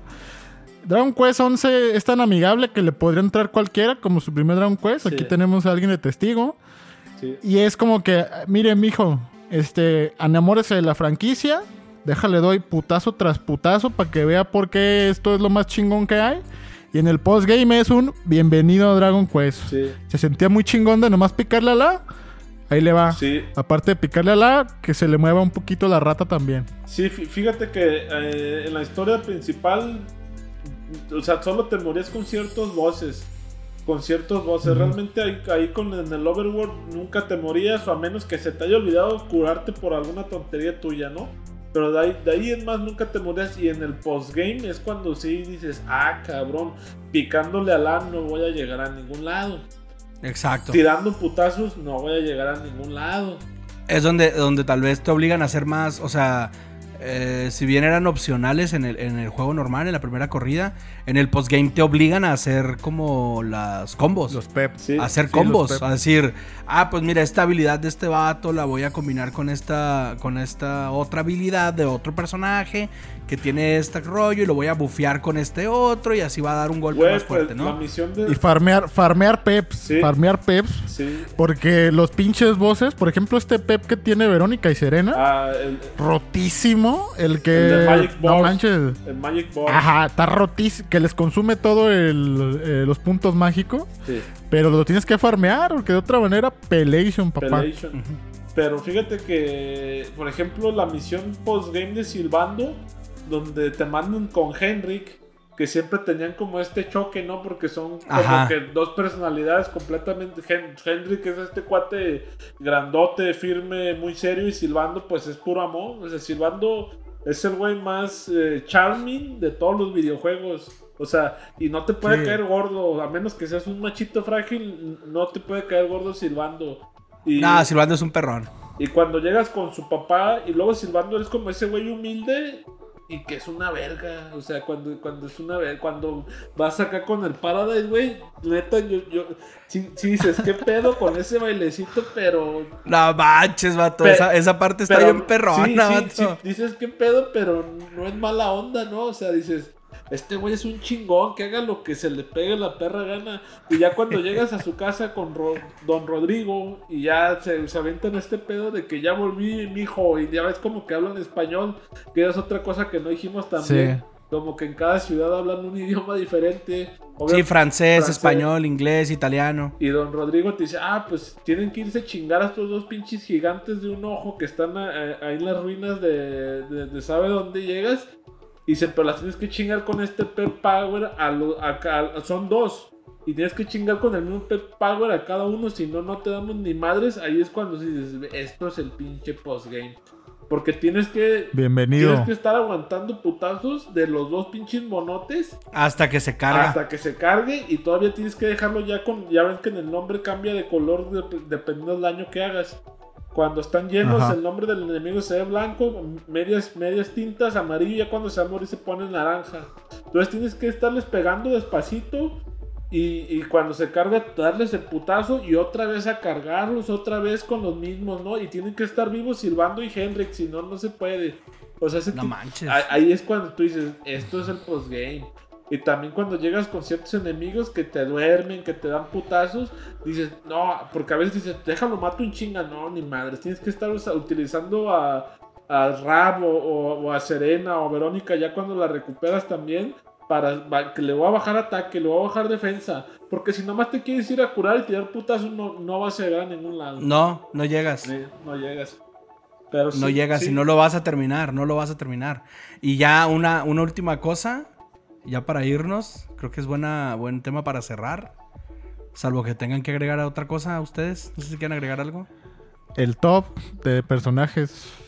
Ah, Top personajes, top personajes. Sí, yo de Dragon pienso. Quest. Vas, El primero. primero, pues ese, ese igual y no cuenta, ¿no? Pues obviamente, pues el giro, porque dices, ah, pues soy yo, ¿no? Soy yo, pues yo es soy el mi favorito. es el Bart, es el Shura, pues soy yo, ¿no? Sí, yo soy mi favorito. Pero bueno, ya el top real es Verónica. Claro, primer lugar. claro, no hay discusión, no hay discusión. Se- Segundo lugar, Jade. Sí, Tercer lugar, Silvando. sí. Ahí peleándose muy cerca con Jade. Jade nomás le gana por ser waifu, ¿no? Pero, Claro. este, pero sí es mejor personaje Silvando, la neta. Luego sigue Serena. Luego Hendrik.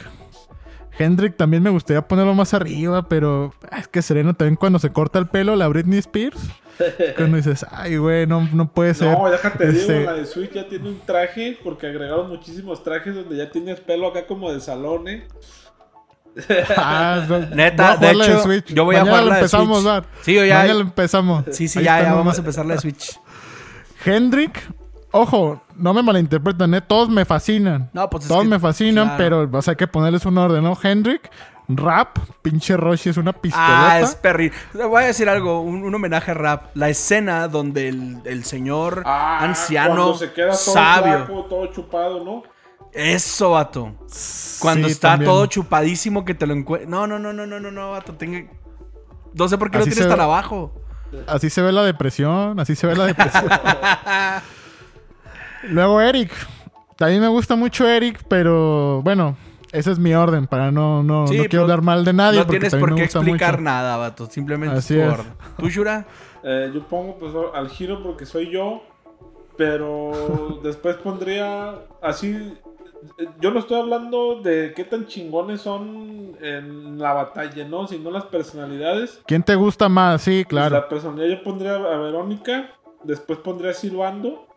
Y fíjate que yo después pondría a Henrik. A mí Henrik me encantó. O sea, cuando, Sí, cuando, cuando ves esta historia con Jasper, cuando el güey también, este, ya cuando te le hace el tiro en el postgame y el güey se agarra llorando que dice, no mames, yo era el que te respetaba a ti. A mí también se me... O sea, la, la dureza que tenía el personaje, la nobleza y luego también cuando sale con la revista porno, ¿no? Que te muestran también ese lado humano. A mí me encantó Henrik. Y ya después pondría a, a Jade. No, no, no, mentira, rap. O sea, rap, es que Jade pues es la waifu, ¿no? Pero eh, hablando de, person- de personalidad, ella era como muy seria, ¿no? Era, era el Vegeta femenino. Ajá, era Sí, Vegeta. Era, Sí. era el Vegeta Sí, femenino. sí, sí. Y, y Eric también, fíjense que Eric fue de los que menos usé en todo el juego, pero ya en el postgame con los boomerangs. Sí, dije, no mames, con Sí. el critical hit que daba cuando haces este doppelganger que se triplica, ahí, ahí sí dices, te arrepientes y dices, no mames, o sea, qué A Eric, mira, a Eric todos le hacen el feo hasta que descubren el combo de la Falcon Blade. de- Así te lo voy a Eh, decir. Aquí Cuando- el Carlos, el Carlos nos está matando, ¿eh? Porque aparte que el Carlos siempre juega con Tiffs. Ah, Eric, este es de su top, estoy seguro. sí. No, no, y, eh, el- te digo que el combo ese, voy a pasar el, el consejo. Este, hay un combo con Eric que es legendario. Eric tiene una habilidad que te da, te deja usar eh, pues, las armas a dos manos, ¿no? Sí, Y hay una, hay una espada que se llama la Falcon Blade sí, que te permite atacar dos veces. sí, Y Eric tiene una habilidad que le permite atacar dos veces. sí. Entonces Ajá. tú te pones las dos Falcon Blade y atacas ocho veces. ¿Sale? Sí. Bye. Sí, es- ahí nos Ese, vemos. ese, combo, ese combo es legendario con el Eric. Tú les va a ser muy útil en el postgame. Porque un tiro de. Un, un golpe de Eric bufeado con la doble Falcon Blade. Más la habilidad de atacar doble. Más un bufeo por ahí de magia que le des más ataque. Ya, ya fregaste. Oye, Les paso ese dato. Oigan, ¿y, y cuál fue su pep favorito, su animación favorita? Todas estaban verguísimas. Ah, no puedes escoger una, vato. No puede, no Yo- puede. la de Serena y. Verónica. La de Serena y Verónica Ah, me sí, gusta un que, buen. que cuando se hace adulta y se ponen de espaldas. Simón, hijo de su Sí, madre. ese es Sailor Moon, Sailor Moon, sí, sí, Ta- sí. Oye, Esa- pero bueno. pero también la de Rap y Jade, no sé si se acuerdan, donde saca una bola Ah. negra que se la come el rap y la avienta. Ah, es No cierto. mames, esto- Cualquiera donde salga silbando también, Sí. ¿eh? Ah, las de Silvando están bien payasas. Las No de Silvando mames. están hermosas. Cual- cualquiera de ¿y silbando, usted- sí. ¿Ustedes sacaron el traje que te da Don Rodrigo? No. No, yo no lo saqué. Que se ya. Pues yo saqué todos los trajes. Lo voy a sacar, no- lo no voy a sacar ver. ahora en Switch Pero todo. se- según yo, esto es exclusivo de Switch. Bueno, en lo que hablas, a- hablas Entonces vara, no o- lo he ahorita sacado. Te lo enseño. Que se llama, creo que se llama El Don. Algo así, se- algo así le pusieron el, al traje de Don. Miren. Pero ese traje, ese traje es nuevo, ¿no? Sí. Es de- uh, Ah, ya, no, vamos sí, para no, allá, no. vato. Vamos a a sacar todos los trajes. Oye, Ahí ahí, vamos, ahí va, vamos. miren, mi top. Top. Número uno. O sea, yo el giro lo quito, ¿ok? Sí. El giro es el número uno de todos, pues por obvias razones, ¿no? Pues Pero soy yo. número uno, número uno, eh, Verónica. Sí. Número uno, Verónica. Sí. Número dos, eh, Jade. Me encanta su personalidad, me encanta su poder, me encanta que por momentos te sientes más débil que ella. Así, me encanta que la necesitas. Número 3, Necesito Hendrik. estar, Número necesito 3. estar sometido por una waifu así. Pues es que está bien perra esa morra. Número 3, Hendrik, sin broncas. Su background del personaje, cuando vas y Sí. te hace el tiro con Jasper, esa parte de Hendrik está... O sea, sientes lo difícil que es para Hendrik Lo, de echarse a Jasper. lo vato. que le duele, o sea, cuando Le duele cuando- matarlo, Cuando se ve que están morritos y, y están entrenando, o sea, sí, sí te llega el personaje de Henry. Y, O sea, no es fácil para él hacer eso, ¿sabes? Y lo sientes. y luego Puedes sentir cómo no quiere hacerlo. cuando, o sea, cuando se pasa el apocalipsis que te dicen, este güey empezó a levantar todo otra vez solo. O sea, que le, le hablan al giro, ¿no? Y tú, ¿quién es? ¿Quién es? Y ya ves que llega y dices, ese es este cabrón que me quiere matar, ¿no? Que, eh, que, Sí. que es cuando ya te pide disculpas, ¿no? Pero, no, no, que es un personajazo. Que- Ok, Hendrik en 3. En 4, Silbando. Sí. Silbando. Sí, sí, sí. Completamente ese personaje. eh, lo considero un personaje único. Creo que no había habido uno como él en ningún juego anterior. Sí. No había Y habido un Silbando. Y yo siento que fue muchos huevos meter a Silbando como es, güey. Porque obviamente tiene muchas, muchas referencias. mu- mucha gente lo critica porque dice, ah, pues es medio afeminado. ¿Y eso qué, sus, sus bailecitos. Y, y yo, yo respeto muchísimo que Dragon Quest diga, vamos a normalizar este pedo. Tú, y- tú eres el idiota porque te sientes mal por esto. Cuando ve el vato, está feliz, está haciendo a la gente feliz, que sea como se le dé su gana. No, Y pero si aparte. no te gusta, aparte de. Ahora, podría decirte, ay, sí, inclusión y el silbando. Me. No, no, es por eso. el no es vato tiene eso. un background Sí. perrísimo. Y cada cosa de la personalidad de Silbando tiene una razón, vato, y te la, y te la te explican. Y tiene sentido cuando ya acabas el juego. No, y, Sí, cómo- ni siquiera, cómo ni siquiera, es, ni siquiera es inclusivo. ¿Cómo lo respetan Ni siquiera es inclusivo. Ni siquiera es inclusivo, así como de que, ah, güey, pues resulta que Hendrik es gay. No, no, no es inclusivo. O sea, es, es el personaje, así es, güey. Y pélatela, güey. Sí, Así no, lo no manches. así Y, es. y todos lo respetan. Todos lo Claro. respetan. Todos lo respetan. Claro. El- su chalán del barco, ¿no? Que dice que... Está perrísimo hasta ese momento. Lo ven como, ven a silbando como Goku, Sí. vato. Sí, es, es- es mi señor Goku. No, güey. y La luego. primera vez que sale que, que hace su desmadre y se avienta acá perrón y cae así, ¿no? O sea, el pinche marón, no, güey. La escena... Épico, épico. Se hace sus piruetas y cae así como de 10 de Olimpiada, ¿no? de Sí, clavado. Sí, sí. Oye, entonces dije número uno Verónica, número dos dije Jade, número Jade. tres Hendrik, cuatro Silbando, número cinco Rap. Ra- Rap. Neta, mugre, maestro Rochi, perrísimo. Esos momentos que vives con él cuando el vato, cuando descubres que es el, el abuelito, ¿no? Sí. Es el abuelito Toño ahí como, ah, gracias. Su, su- In- increíble. su parte del postgame está también bien llegadora, güey. La del castillo.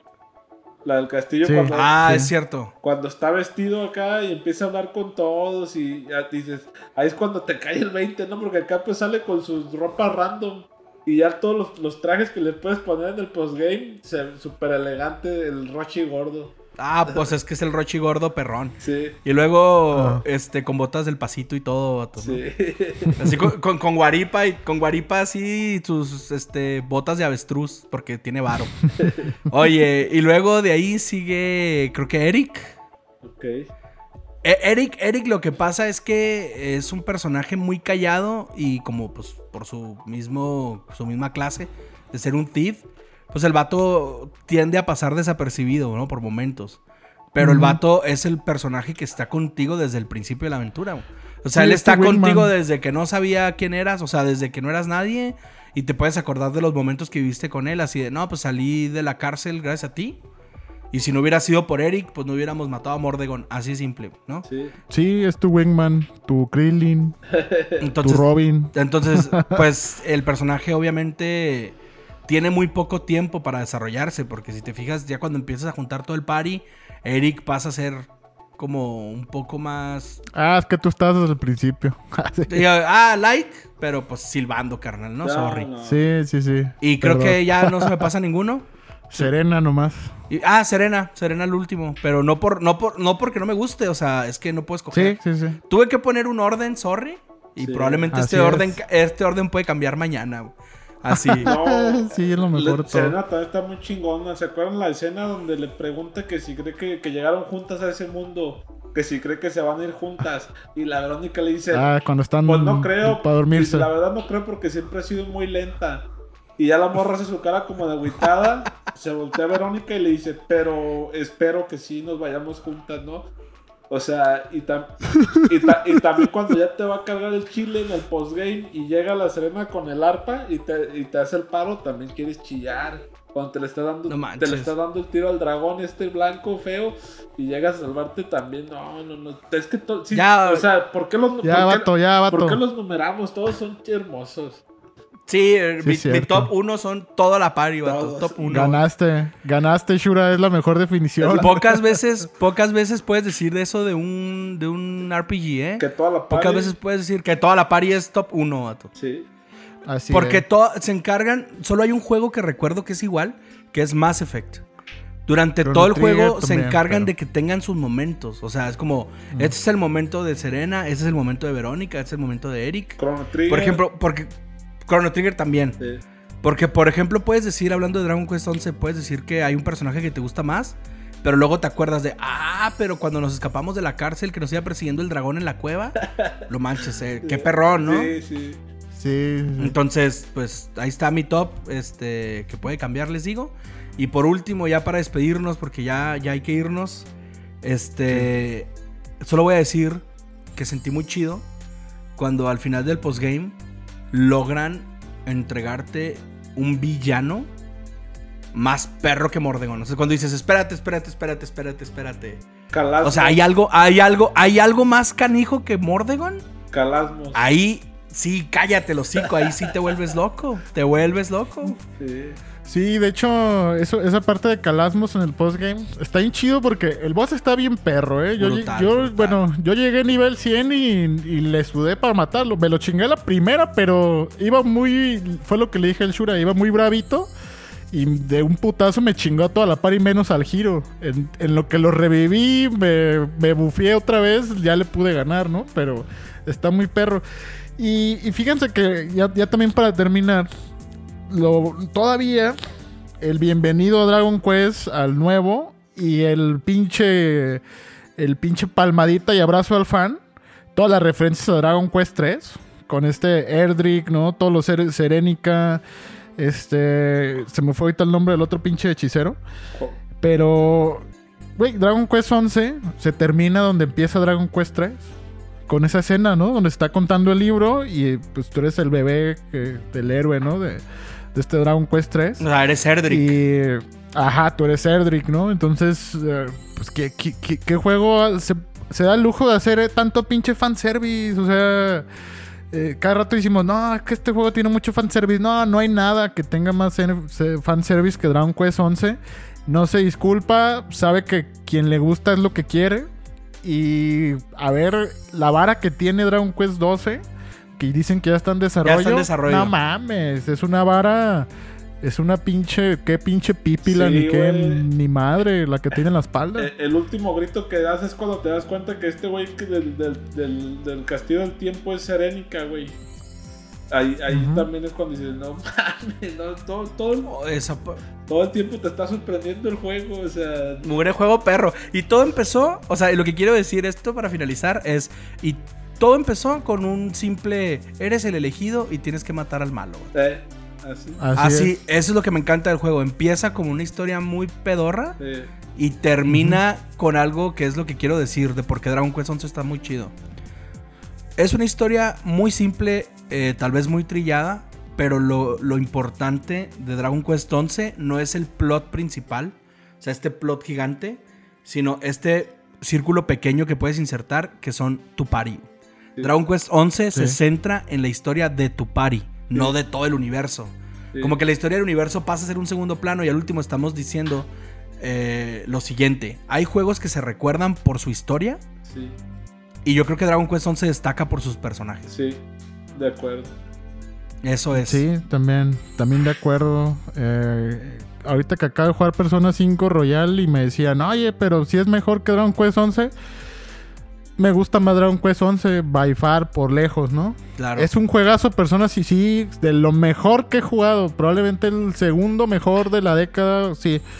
Pero no, para mí no está ni cerca de lo que fue la experiencia de Dragon Quest 11 como RPG, como historia, como apreciación artística, musicalmente, no hay nada. Y en la versión de Switch, Por- Que está ya le vamos a dar está en orquesta. con la música orquestada. Nah, ya No, vámonos, ya baja el telón. No, ya No. ni lo dijimos también, forjar herramientas es lo más divertido del mundo. Uy, cállate los con la forja, vato, la forja. Es que no, nunca vamos a acabar No, de hablar de. Dragon Quest 11. No, no, nunca. Al rato vamos. hacemos la parte 2, vato. Sí. O sea, la forja, la música, no, ya. Ya, vámonos. vámonos. Un.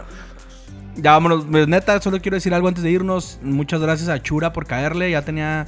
Este. es La primera vez que, que cotorreo bien al Chura y lo, lo hicimos en el especial de Dragon Quest 11.